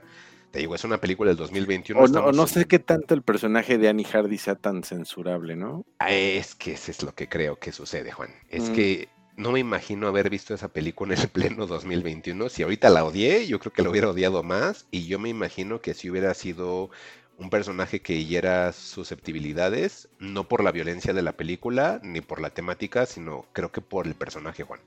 Porque sí es, es muy soez. Es muy soez, pero ese es el encanto del personaje, Juan. O sea, no me malinterpreten. Si obviamente la persona hace que te genere alguna emoción, es porque está bien hecho. Entonces, Dashcam es un win. Y ahora tú me dices, este Rob Savage de aquí en adelante puede hacer algo grande. Pues su grandeza es que dirige un, cuento corto de Stephen King. Sin embargo, esta película de Boogeyman es una película del montón, entonces no se las puedo recomendar. Y pues yo me quedo con Host y con Dashcam nada más. Entonces, con Boogeyman, que ese es su salto como a los Majors, mm, pues lo hizo con una película convencional, ¿no? Entonces ahí yo no podría decir si más adelante él va a estar como que en las marquesinas, tipo Mike Flanagan, este, tipo Jordan Peele, no sé Juan, porque realmente te digo, yo creo que sus obras que me interesaron fue Host, eh, Dashcam, y me hace falta ver Strings, que ese es como el que dicen que tiene el menos presupuesto todavía, entonces es su primera película, quiero pensar que también voy a encontrar algo satisfactorio, pues Host y Dashcam nos entregan escenas originales no vistas en esta onda de, las películas de cámara o de fan footage. Y Strings, pues me falta verla para, para ver qué onda. Pero de más adelante, ¿qué va a pasar con Ben Savage? Sí desconozco, Juan. Muy bien. Sí, pero véanla. Dashcam. Perfecto, Mike. Pues hay, Mike, perdón. Mike. el Mike. el Mike el May Santana. Pero bueno, Mike, pues si ya acabamos con Dashcam, pues vamos a darle al siguiente. Sí, ahora tú vas, Juan. Vas tú, vas tú. Y bueno, pues yo para sacudirles las malas vibras terroríficas que provoca la actuación de, Anna de Annie Hardy, y que dicen que es una persona muy cool en realidad, ¿eh? Sí, dicen que es muy cagadita. Este, y que pues tiene su banda y todo eso, pues a ver, luego le echaremos. a qué chistosillo. Es que si una youtuber dices, o sea, sí tiene cosas que dices, a Annie Hardy. Pues bueno, yo me fui con un contenido meramente para niños. Y es que vi, este, me llamó mucho la atención, este, que, que, Superman se transformara como Sailor Moon en Superman, ¿sabes? Sí, lo vi. Entonces dije, bueno, ¿por qué no? Voy a ver My Adventures with Superman, que es el nuevo no sé si decir anime o cartoon o serie animada. Creo que, bueno, en realidad se vende como esas series animadas de, Warner, así como las de Batman y demás. Sin embargo, la diferencia, pues, es que esta, esta de mis aventuras con Superman, que es este, pues para niños de 10 años en adelante. se le nota un, un, tenor bien infantil a la serie, pero no, no, no para mal este, pues está hecha por Studios Mir, ¿no? Este, y Studios Mir es un estudio de animación coreano que va muy de la mano de, producciones este, estadounidenses. Creo que su trabajo más este, destacable, o bueno, con el que hicieron populares, es las leyendas de, de Korra, la, de, la del Avatar, pero pues también han estado involucrados en, en Harley Quinn desde, desde el año pasado, ¿no? Entonces, pues es un estudio al que le encargan cosas y las desarrolla. También el Voltron que hizo Netflix, pues es de Estudios Mir. Los Boondocks. Los Boondocks que, bueno, es que los Boondocks son, que nada más la cuarta temporada es de, Estudios Mir, pero... Ah, pensé que toda. pero pues no, este, mm. nada más es esa. Y la pues cosa está de Mortal Kombat. Más proyectos, ¿no? La última de Mortal Kombat, o creo que fue la segunda de Mortal Kombat que está bien horrible, que es la de Scorpion. Ajá, la película, sí, ¿no? está horrible.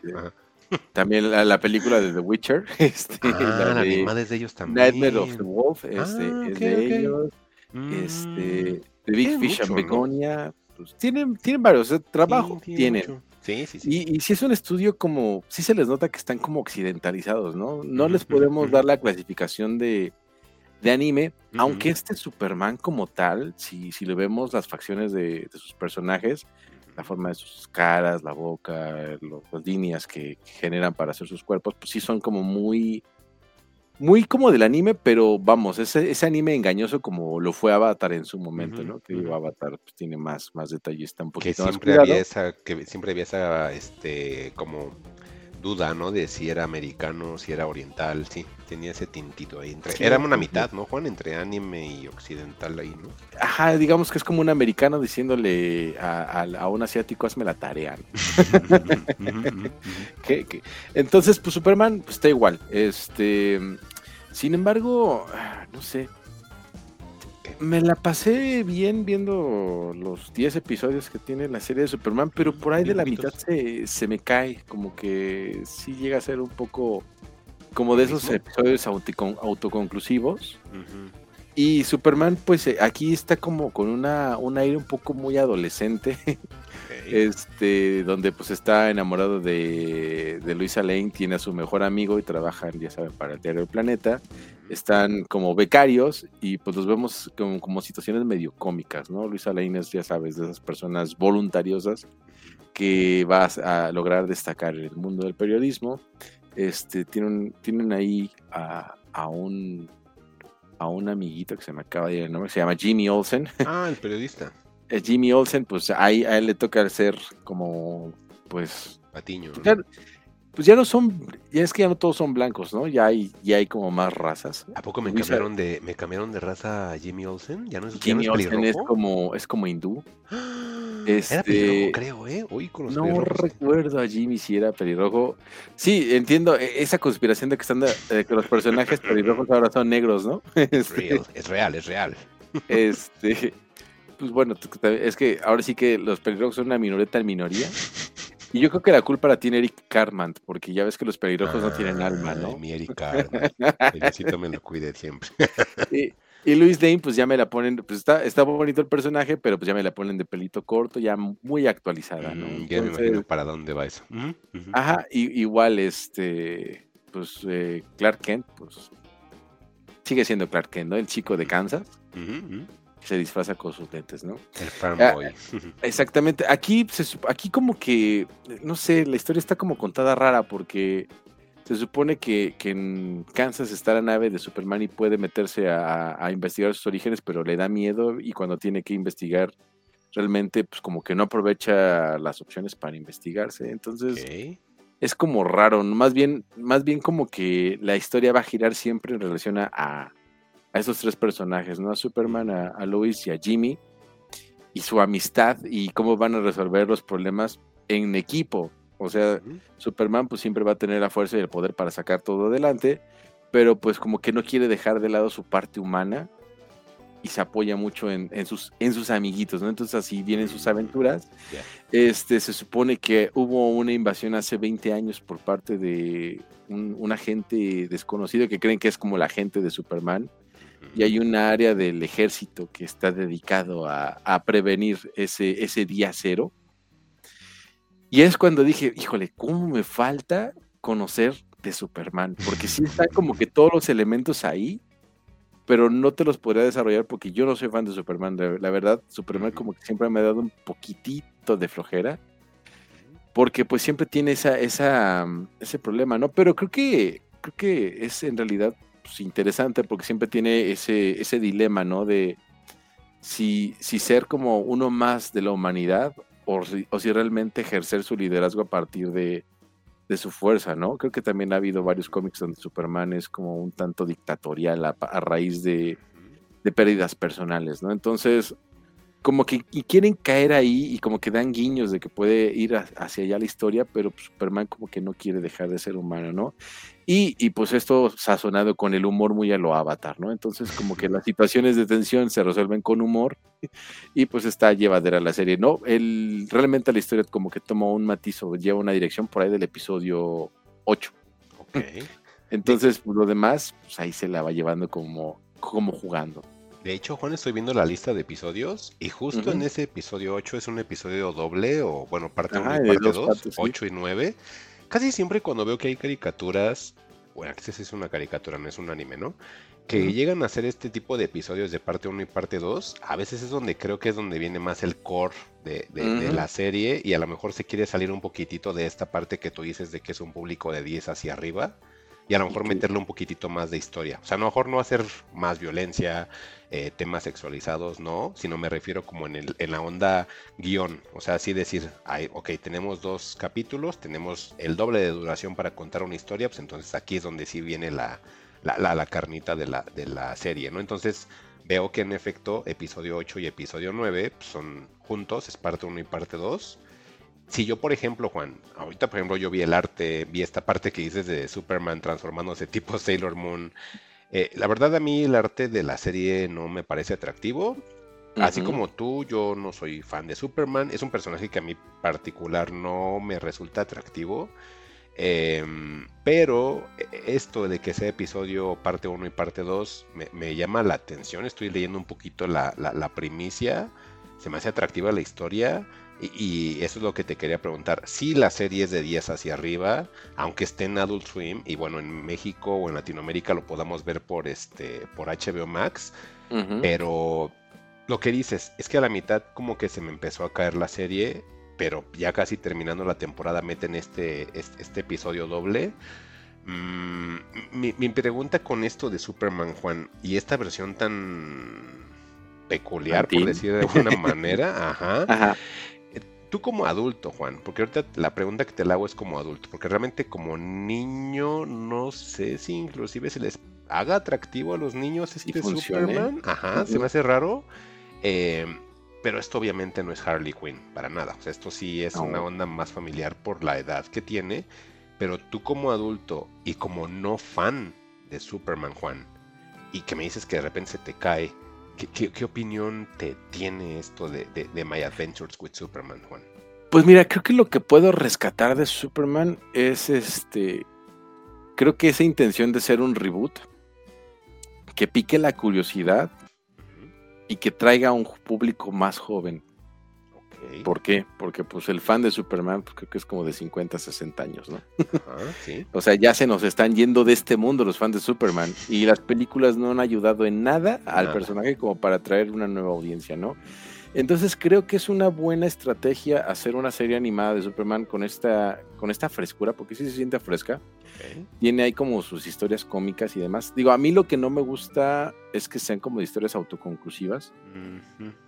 Y, que de pero lo que me gusta es que te dé guiños. De repente sale Brainiac, de repente sale Vicky ah, Bale, este, este, el, general Lane, eh, Lane, pues también como que te lo manejan de ciertas formas que te pueden hacer atractivo. Y yo creo que si los niños o los adolescentes, yo creo que los adolescentes llegaran a verlo, y atraídos por ese humor y esa estética tan anime y pues ya acercarse a, pues, su papá o a su tío cool, ¿no? Así de, pues, platícame de Superman, ¿no? Y ahora así de, ah, pues mira, léete este cómic o checa. Por ejemplo, Día Cero, si no me recuerdo, creo que sí también, tal cual es una novela gráfica que se desarrolla de, de todo eso, ¿no? Entonces decir, ah, pues mira, esto lo sacaron de aquí, mijo. Ese es el episodio doble, ¿verdad?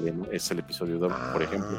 O es, o es el evento que están temiendo que pase con Superman, ¿no? Entonces, sí creo que como para rebotear funciona, aunque para un nivel adulto es como muy infantil, a lo mejor para los adolescentes al ser ligero, pues, ah, pues está cagado, ¿no? Ya después, pues me puedo, me, puedo clavar o le puedo preguntar a mi papá o a mi tío, oye, ¿qué onda con esto? Y ya te diga, ah, pues es que es esto, mijo, y ya desarrollan la historia y, y que hacen el bonding, ¿no? Y comparten. Siento que esa es como que la idea de la serie, porque pues ya fuera de eso, pues sí, no, no tiene, no tiene gran cosa, ¿no? Hubiera temporada 2, Juan, ¿la ves luego, o no la pondrías en tu prioridad? Temporada 2 Yo creo que la, la, aguantaría. Digo, sí queda con un cliffhanger la, la serie. Ok. un cliffhanger muy parecido al de Invincible, ya sabes, el de nos espera una amenaza exterior muy poderosa. Pero hasta la siguiente temporada, ¿no? Pero hasta la siguiente temporada, ¿no? Aquí este, todavía hay puntos que afinar con esta historia y creo que sí podría este, pues, entrarle, ¿no? Pero sí, este, así como que voy a estar muy, muy al pendiente de para cuándo la de nueva de Superman, pues no. Mm, pues sí suena un poco irregular, o mejor dicho, irregular la serie, Juan. Eh, pero afortunadamente tenemos Bucky, ¿no? Exactamente. ah, pues qué bueno, mira, vamos a ver, o sea, DC está en un embrollo con todos sus contenidos, ¿no? Sí. Este, yo siempre he dicho que el fuerte de DC son sus películas animadas. Esto es una serie animada. Eh, hay una muy buena opción de serie animada con Harley Quinn. De verdad, Harley Quinn es algo que necesitan ver. Ya no es deben, ya necesitan ver. De verdad, Harley Quinn es la serie que cuando estoy estresado veo un capítulo y les juro que me río y es de verdad que sí te da risa. O sea, es una estupidez Harley Quinn, ¿no? Entonces está muy divertida. Oye, es que de hecho vi justamente una imagen de Harley Quinn donde ahí están celebrando como un funeral y el ataúd tiene nalgas. es una estupidez Harley Quinn. Entonces, este, ese es como para los adultos lelos como nosotros. Entonces, ah, e, es que esa sí es la de, sí, tal cual. Sí, es para, tontos. O sea, la verdad, no, no, no le queramos buscar así el grado intelectual a Harley Quinn. Harley Quinn está hecho para eso. O sea, Harley Quinn es un relajo totalmente, es un, es un, este, un quilombo, como dicen los argentinos, o un desmadre, como decimos en México. Eh, esta opción que nos dice Juan, pues el Juan, Juan tal cual comenzó con su opinión de, de, My Adventures with Superman, dijo es de 10 años hacia adelante. Entonces, sí tenemos que hacer una separación de hacia qué público va y, obviamente medirlo con esa vara, ¿no, Juan? Porque muchas veces dicen, es que los niños no son tontos y, y, deberían de darles cosas intelectuales. No, pues es un niño, o sea, tranquilo, el niño va a crecer y va a formar un criterio conforme vaya pues, creciendo. exacto, yo creo que si al niño le interesa, de entrada te va a decir, quítame esto, me aburro, ponme y, y ponme este, el, ¿cómo dijiste? El de la otra serie de Prime, la que es como violenta. Invincible, ah, ¿no? Así, quítame eso, yo veo Invincible, papá, ¿no?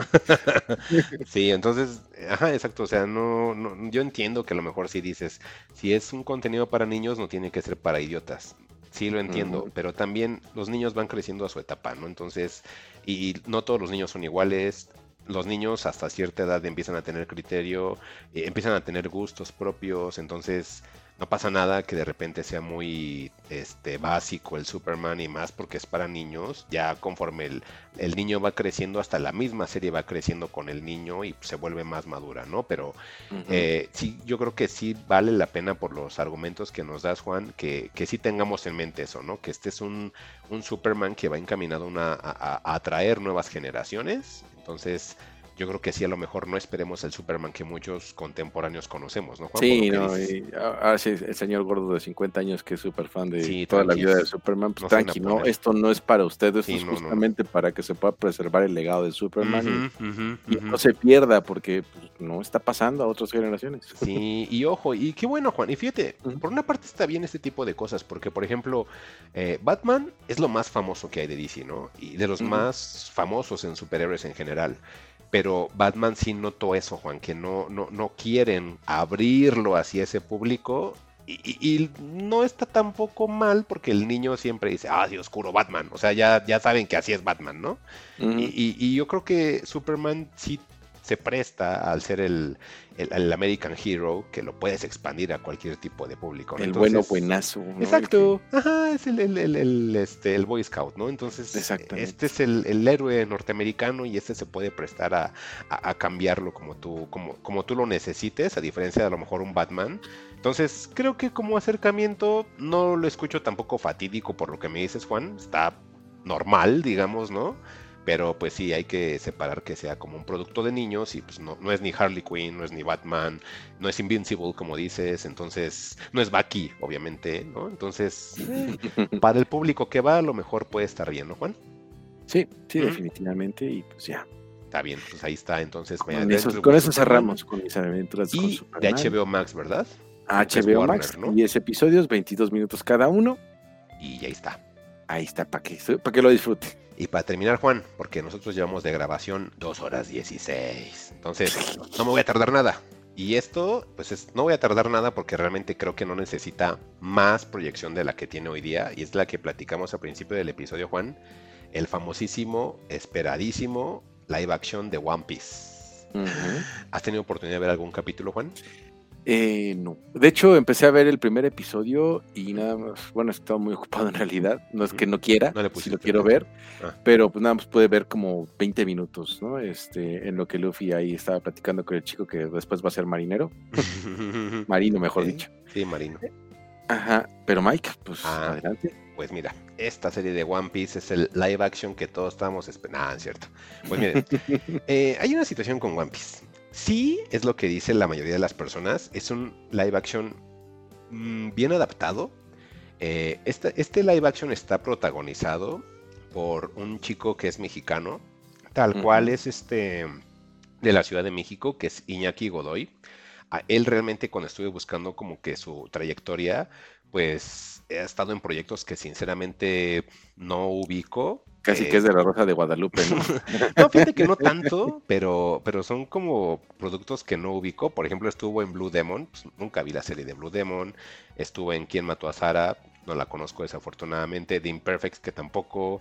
Eh, Sin miedo a la verdad, Los elegidos. O sea, son productos que la verdad, Juan, yo no tengo así ni por aquí el gusto de conocerlas. Y, e inclusive tiene participación en Next Zombies, que esa la tengo pendiente y por una u otra razón no la he podido conseguir. Entonces la trayectoria de, Iñaki Godoy la desconozco, no sé si afortunada o desafortunadamente no me es una persona eh, que se me haga uh, familiar, ¿no? Entonces lo único que sabía de él o lo único que yo escuchaba por las redes sociales o leía era Luffy va a ser un mexicano y no nada más mexicano, sino es la Ciudad de México. Yo, wow, ¿qué tal, no? Entonces empiezo a revisar el casting, Juan. El casting está también Emily Roth, que es Nami, está Jacob Gibson, está Skylar. O sea, son personas que la verdad no ubico en ningún otro papel, Juan. Ahí sí, sí me quedé así de, oye, pues todas son personas desconocidas. Eh, aquí a lo mejor puede haber de dos que los puedan explotar porque son personas que no conocen y no están casadas con ningún personaje previo. O que esa inexperiencia haga que todo se vaya al demonio, ¿no? Afortunadamente, Juan, los personajes están bien casteados. Eh, yo creo que cada uno representa las virtudes o características principales de cada personaje. ¿Qué diablos es el One Piece, Juan? Por ejemplo, tú que no a lo mejor no lo has visto tanto. Yo no soy experto, la verdad, yo nada más llevo como 600 capítulos. Ah. no, es broma. Bueno, llevas 550 más que yo. es lo que te iba a decir, a lo mejor no es broma y a lo mejor va a sonar así como tonto de, oh, dice que no es experto y vio 600 gente. Creo que llevan más de 1100, ah. entonces yo no llevo ni la mitad. ¿En qué gear vas de entrada? En el... Ay, apenas va el primero, Juan. O sea, ya vamos en el Gear 5 y tú apenas vas en el primero. Por eso te digo. Eso, eso nos dice. por eso les digo, yo no creo ser como así el gran conocedor. La verdad, el manga no lo leo. Yo voy en esos capítulos, ahí lo frenamos porque me pongo a ver con mi hija otras cosas. Ambos somos fans de One Piece, este, pero vamos en esa parte, porque pues, obviamente hay muchísimos capítulos, pero hay mucho contenido, luego vamos al cine, salimos que al museo, salimos que a la comidita, salimos que al conciertito, entonces al cine, ¿no? Ya creo que ya lo había dicho. Entonces pues, no podemos estar todo el día viendo One Piece. Habiendo tantos capítulos, pues no la vamos a pasar todo el tiempo libre que tengamos nada más viendo One Piece. Y aparte, ella ya va creciendo, ya va en secundaria, entonces el tiempo también se acorta libre para ambos, para que pues, no nos la pasemos pegados viendo One Piece, ¿no? Entonces eso hace que nos retrasemos en, e, e, en, esta parte de la historia. Pero la adaptación, pues, como imaginamos ambos, iba a ser de las primeras partes de One Piece. Entonces, creo que aquí sí les podría dar como un poquitito de, contexto o mi opinión, porque realmente hay dos arcos como resumidos de, de la primera etapa de One Piece One el primer arco lo manejan del episodio 1 al episodio 4, segundo arco de episodio 5 a episodio 8. Son únicamente 8 episodios de aproximadamente 45, 50 minutos. Eh, lo que sí les puedo comentar es, como les decía al principio, los personajes, al ser actores que no ubico, no los tengo casados con otro alguno, y realmente están bien representados. O sea, realmente hay mucho empeño por parte de todos los personajes. Todos tienen su momento, Juan.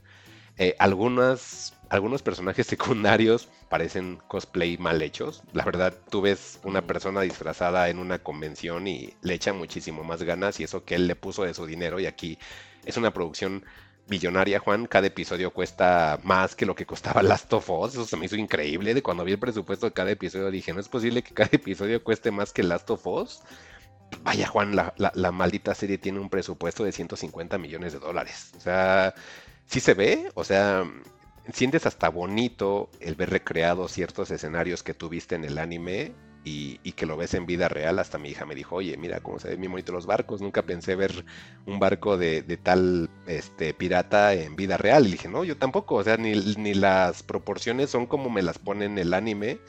Porque lo que sí hay que decir, y es una realidad, eh, el estilo de dibujo de, de Ichiro Oda, Juan, es extraño tirándole a bizarro. Son proporciones desproporcionadas. O sea, hay personajes que son gigantes, unos son muy flacuchos.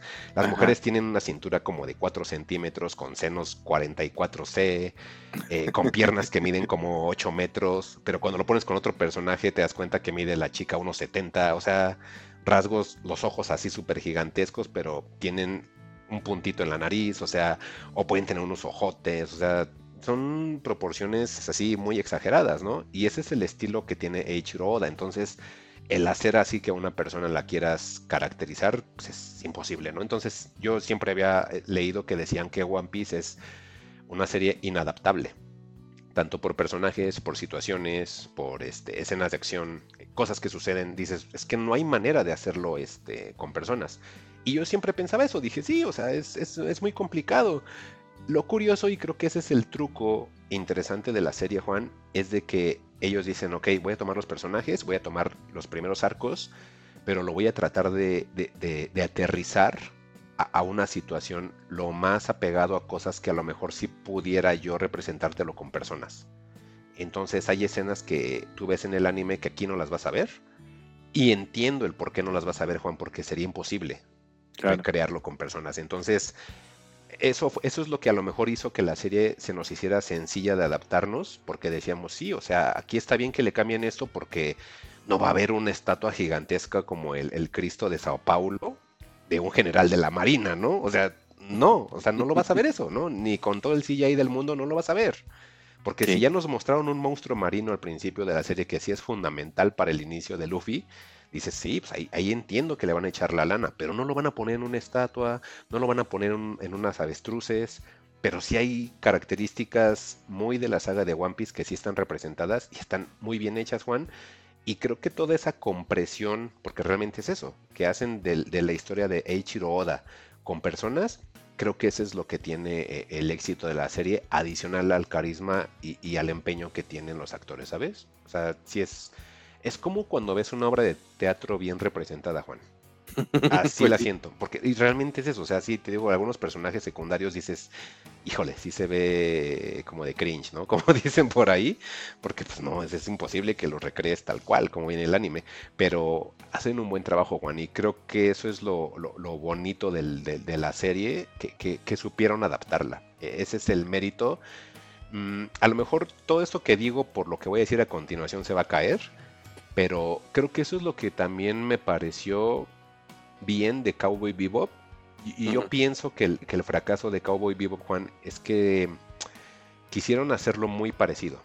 Y creo que aquí es donde viene lo bueno con One Piece, que dijeron, es que yo no lo puedo hacer igual, tengo que cambiarle. Entonces, si no le cambio, va a ser un ridículo. Como a veces pasaba con Cowboy Bebop, que decías, es que es igualito. O sea, es A, así como dice el A en el anime, es el A aquí. O sea, casi era como que sacabas el anime y era cuadro por cuadro retratado y pues ya no había sorpresas de nada, ¿no? Todo era así de ya sé qué va a pasar. Y con One Piece no pasa eso, pues le cambian cosas para que obviamente te mantengan ahí.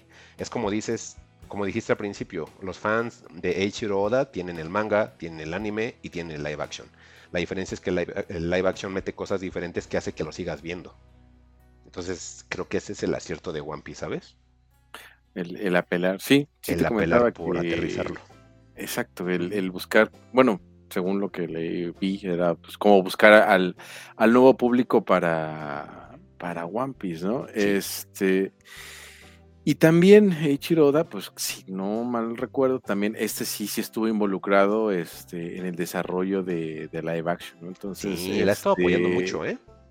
Pues de entrada, el, lo que platicamos al inicio del programa o del podcast, de, hacerse una entrevista con Iñaki y decirle que pues, él nació para ser Luffy y demás, pues te, te, sí te invita a, confiar en que él está supervisando que las cosas ocurran. Y pues sí, es que ahora sí que ver una caricatura en la vida real, pues no, ni siquiera los de Disney, ¿no? Este, ya ves lo que pasó, por ejemplo, con, no sé, El Rey León que era el Rey León live action, por así, decirlo.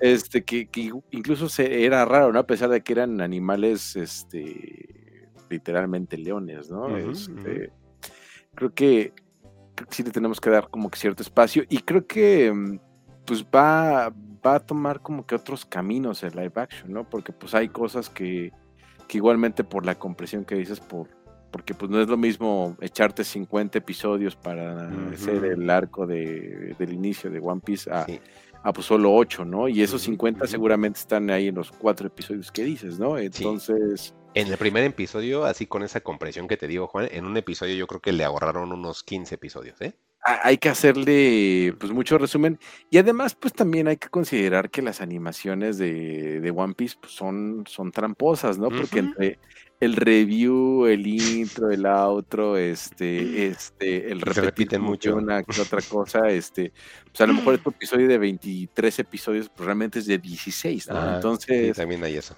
Pues en el live action, esa parte, pues la, la puedes corregir.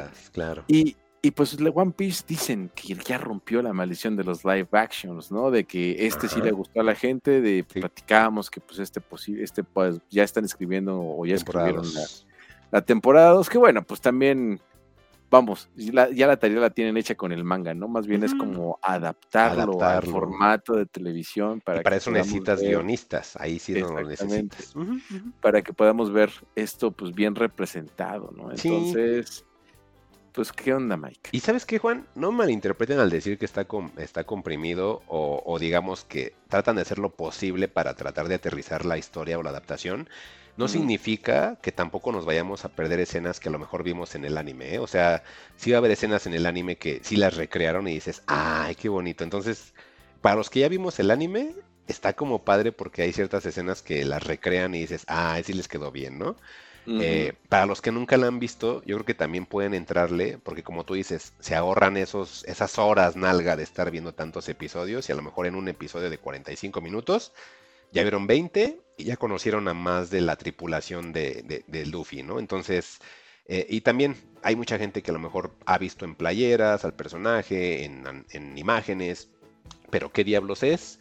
Es un chico eh, llamado Monkey D. Luffy, que es un niño que vivía en un puerto, conoce a unos piratas y como esos piratas son muy amables con el pueblo en el que él vive, pues él se vive enamorado de ese estilo de vida. Y él dice, pues yo quiero ser como ellos, ¿no? Porque son como los héroes de aquí del pueblo, este, del puerto. Yo quisiera ser como ellos y conoce al líder de esos piratas que se llama Shanks, que le llaman Shanks el pelirrojo. Entonces él ve que es muy noble, que, que no es violento, que es muy justo, eh, y, y, obviamente tiene el respeto de otros piratas. Entonces, para Luffy, eh, su, su, su, héroe es él, ¿no? Y él quiere ser como él, entonces él quiere ahora sí que él quiere de grande ser como Shanks, que es el pirata, ¿no? A diferencia de toda la gente que dice pirata, pues es ladrón, es este asesino, es traicionero, como realmente es un pirata, ¿no? Eh, se roba cosas. Y que también los hay en One Piece, ¿no? Ajá, sí los hay. Todo el universo de... Exacto, pero como Luffy ubica a Shanks desde niño y lo ve que es bueno, pues él dice, yo quiero ser como él. Y, se llama One Piece porque pues, hay un pirata llamado Gold Roger, que comienza así la serie, en el cual a Gold Roger lo, van a sentenciar y lo van a matar enfrente de, toda, de toda la gente. Y antes de que lo maten, sus últimas palabras dicen, oye, pues, ¿qué es lo que quieres decir? Ahí le cambian un poquitito en el live action, pero pues realmente su, última palabra es de que toda la gente está ahí viendo eh, la ejecución y él grita, ah, pues este, ya aquí acaba mi vida, eh, y pues quieren saber este, dónde está el One Piece, que el One Piece es como que el mayor tesoro que llegó a tener Gold Roger en su carrera como pirata. Dice, pues lo tengo, este, eh, lo tengo en algún lugar del Grand Line, que es como una frontera lejana de donde ocurre todos los hechos de One Piece. Y dice, pues vayan y ya búsquenlo, pues ahí está. Nada más es cuestión de que ustedes lo encuentren. Y él es el que crea la era pirata, Juan, porque toda la gente dice, oye, pues ahí está todo el oro pues vamos a embarcarnos, ¿no? ¿Qué nos cuesta? Entonces ahí es donde crea la nueva... Exactamente. Que el oro, ¿no? sí, porque lo que he investigado es que hoy día 2023 siguen sin saber qué es el One Piece. Hay un buen de teorías que dicen que el One Piece es como el empeño que pones en las cosas, unos dicen que es la amistad. sí. dicen que, que, que, al final puede ser una cosa muy personal, Juan, pero que dicen que la gente ya no le molesta, ¿eh? O sea, dicen que, la misma gente fanática dice, pues ya lo último, si me dices que hasta el One Piece es un cacahuate, a mí ya no me importa, porque tú me dejaste como 15, 20 años de historia y me quedo con muchos arcos que me gustaron. Entonces, si tú ya lo terminas así, ahí me habla madre. Y Yo al contrario, ¿eh? he visto reels, gifs de, sobre todo de la comunidad negra este, de Estados Unidos, porque los negros son bien otakus ya. Ah. Donde digan, donde me salgan que el One Piece es el poder de la amistad. Es que hay esa teoría, Juan, ¿eh? eh y es que también One Piece. Y no se me da raro, ¿eh? De años para acá creo que es más popular que Dragon Ball, ¿no? Como que. Yo digo que sí. En, el anime básico, que es pues, el anime popular, entre, siempre está como que esa, esa batalla entre Dragon Ball o One Piece, porque ya incluso creo que en un partido del París Saint Germain, ¿no? Fue que hicieron un ah, tifo de, un tifo de, Luffy. De Luffy y, pues eso pues, no se veía, ¿no? Y, ves convenciones y ya hay más gente disfrazada de, de, personajes de One Piece. Que también es por las generaciones, ¿no, Juan? Ajá, entonces creo que, contrario a Superman, el One Piece, pues sí está, está permeando más generaciones, está llegando a más gente, ¿no? Y, con esto, uff y considerando que pues, es una historia que se viene contando desde 1998, que incluso ya el anime pasó por rediseños, así como bien platicaba Mike de las proporciones y demás.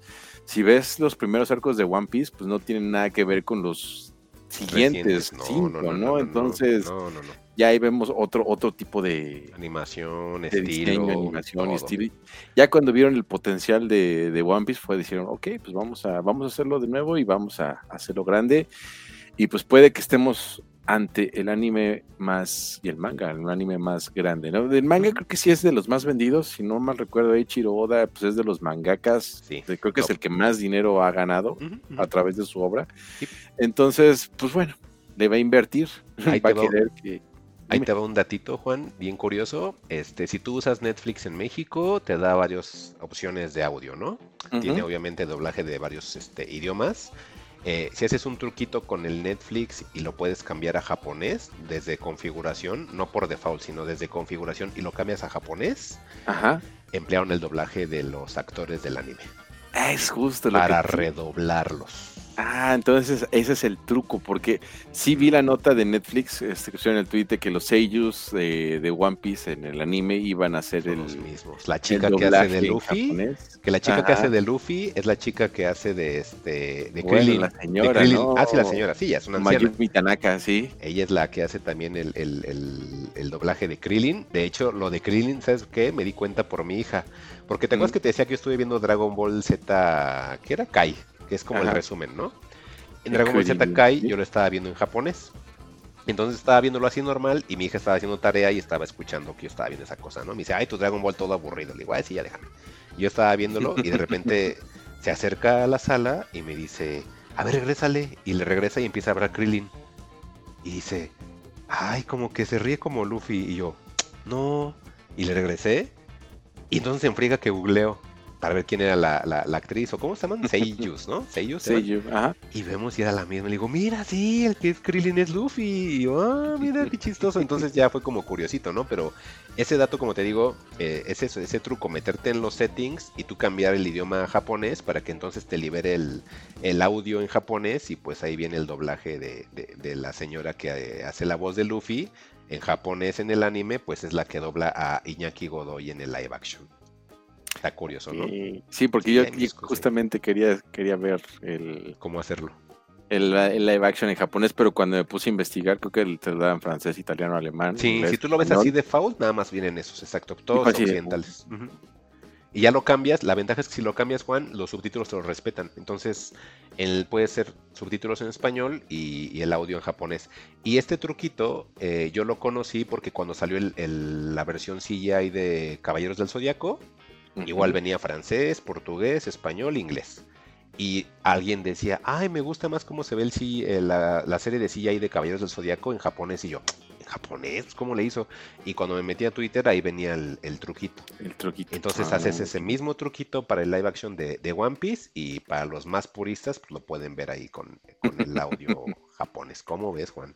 Muy bien, Mike. Pues no sé si tengas este, pues más, más de esos tips para, para, para One Piece, ya para ir cerrando esto. no, nada más ese, y pues echen un ojo. Les digo, si son fans de, entrenle, si no son fans, también, y, quieren empezar a conocerlo, está bien. Eh, tiene escenas de pelea muy divertidas, hay una coreografía este en el primer episodio que dije, ah, ya vi de dónde va.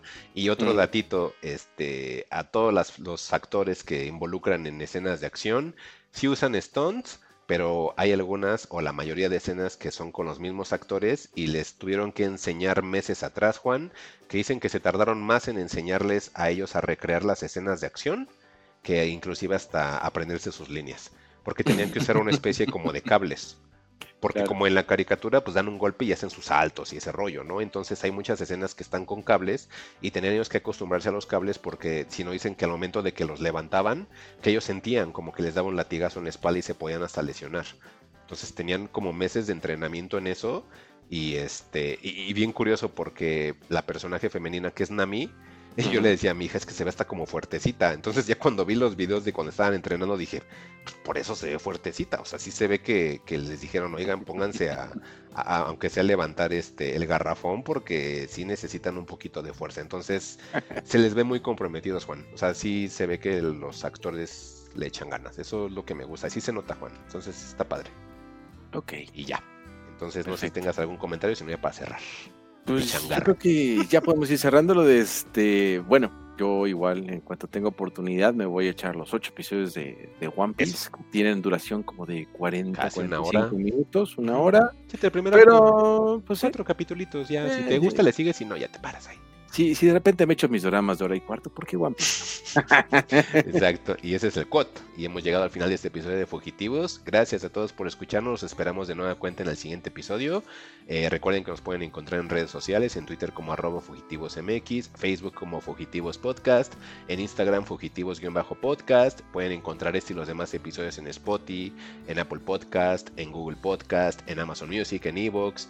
Y no olviden suscribirse porque es como les comentaba Ahí es donde van a tenerlo luego el episodio en cuanto nosotros lo editemos y lo subimos. Ya lo van a tener ahí sin que nosotros les avisemos. Y si pueden puntuar este episodio en Spotify, en Apple, en, en Evox, en Amazon, donde quieran, pues estaría bien padre que nos dejaran ahí las cinco estrellas, que son las máximas. Entonces ahí déjenos las que puedan. Eh, yo soy Mike Santana. Eh, después les vamos a traer ahí una reseñita de un libro. Estoy leyendo un libro de cuentos cortos de Joe Hill, Juan.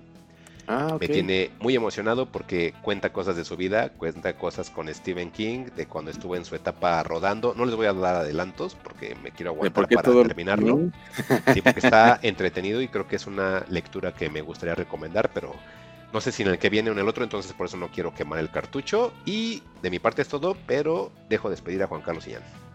Pues antes que todo, les agradecemos sus escuchas, sus paciencias, sus descargas, este, sus preguntas. Igual si quieren dejarnos más preguntas, ya saben, aquí las siempre las tenemos. Este, les agradecemos siempre por su atención y su paciencia. Está bien, pues cuídense, nos vemos. Hasta luego. Bye. Bye. ¿Cómo ha dicho usted que se llamaba? No lo he dicho. Encuéntranos en Twitter como arroba fugitivosmx o si prefieres arroba juan-xhu y arroba mike-santana. Fugitivos. Historias para el camino.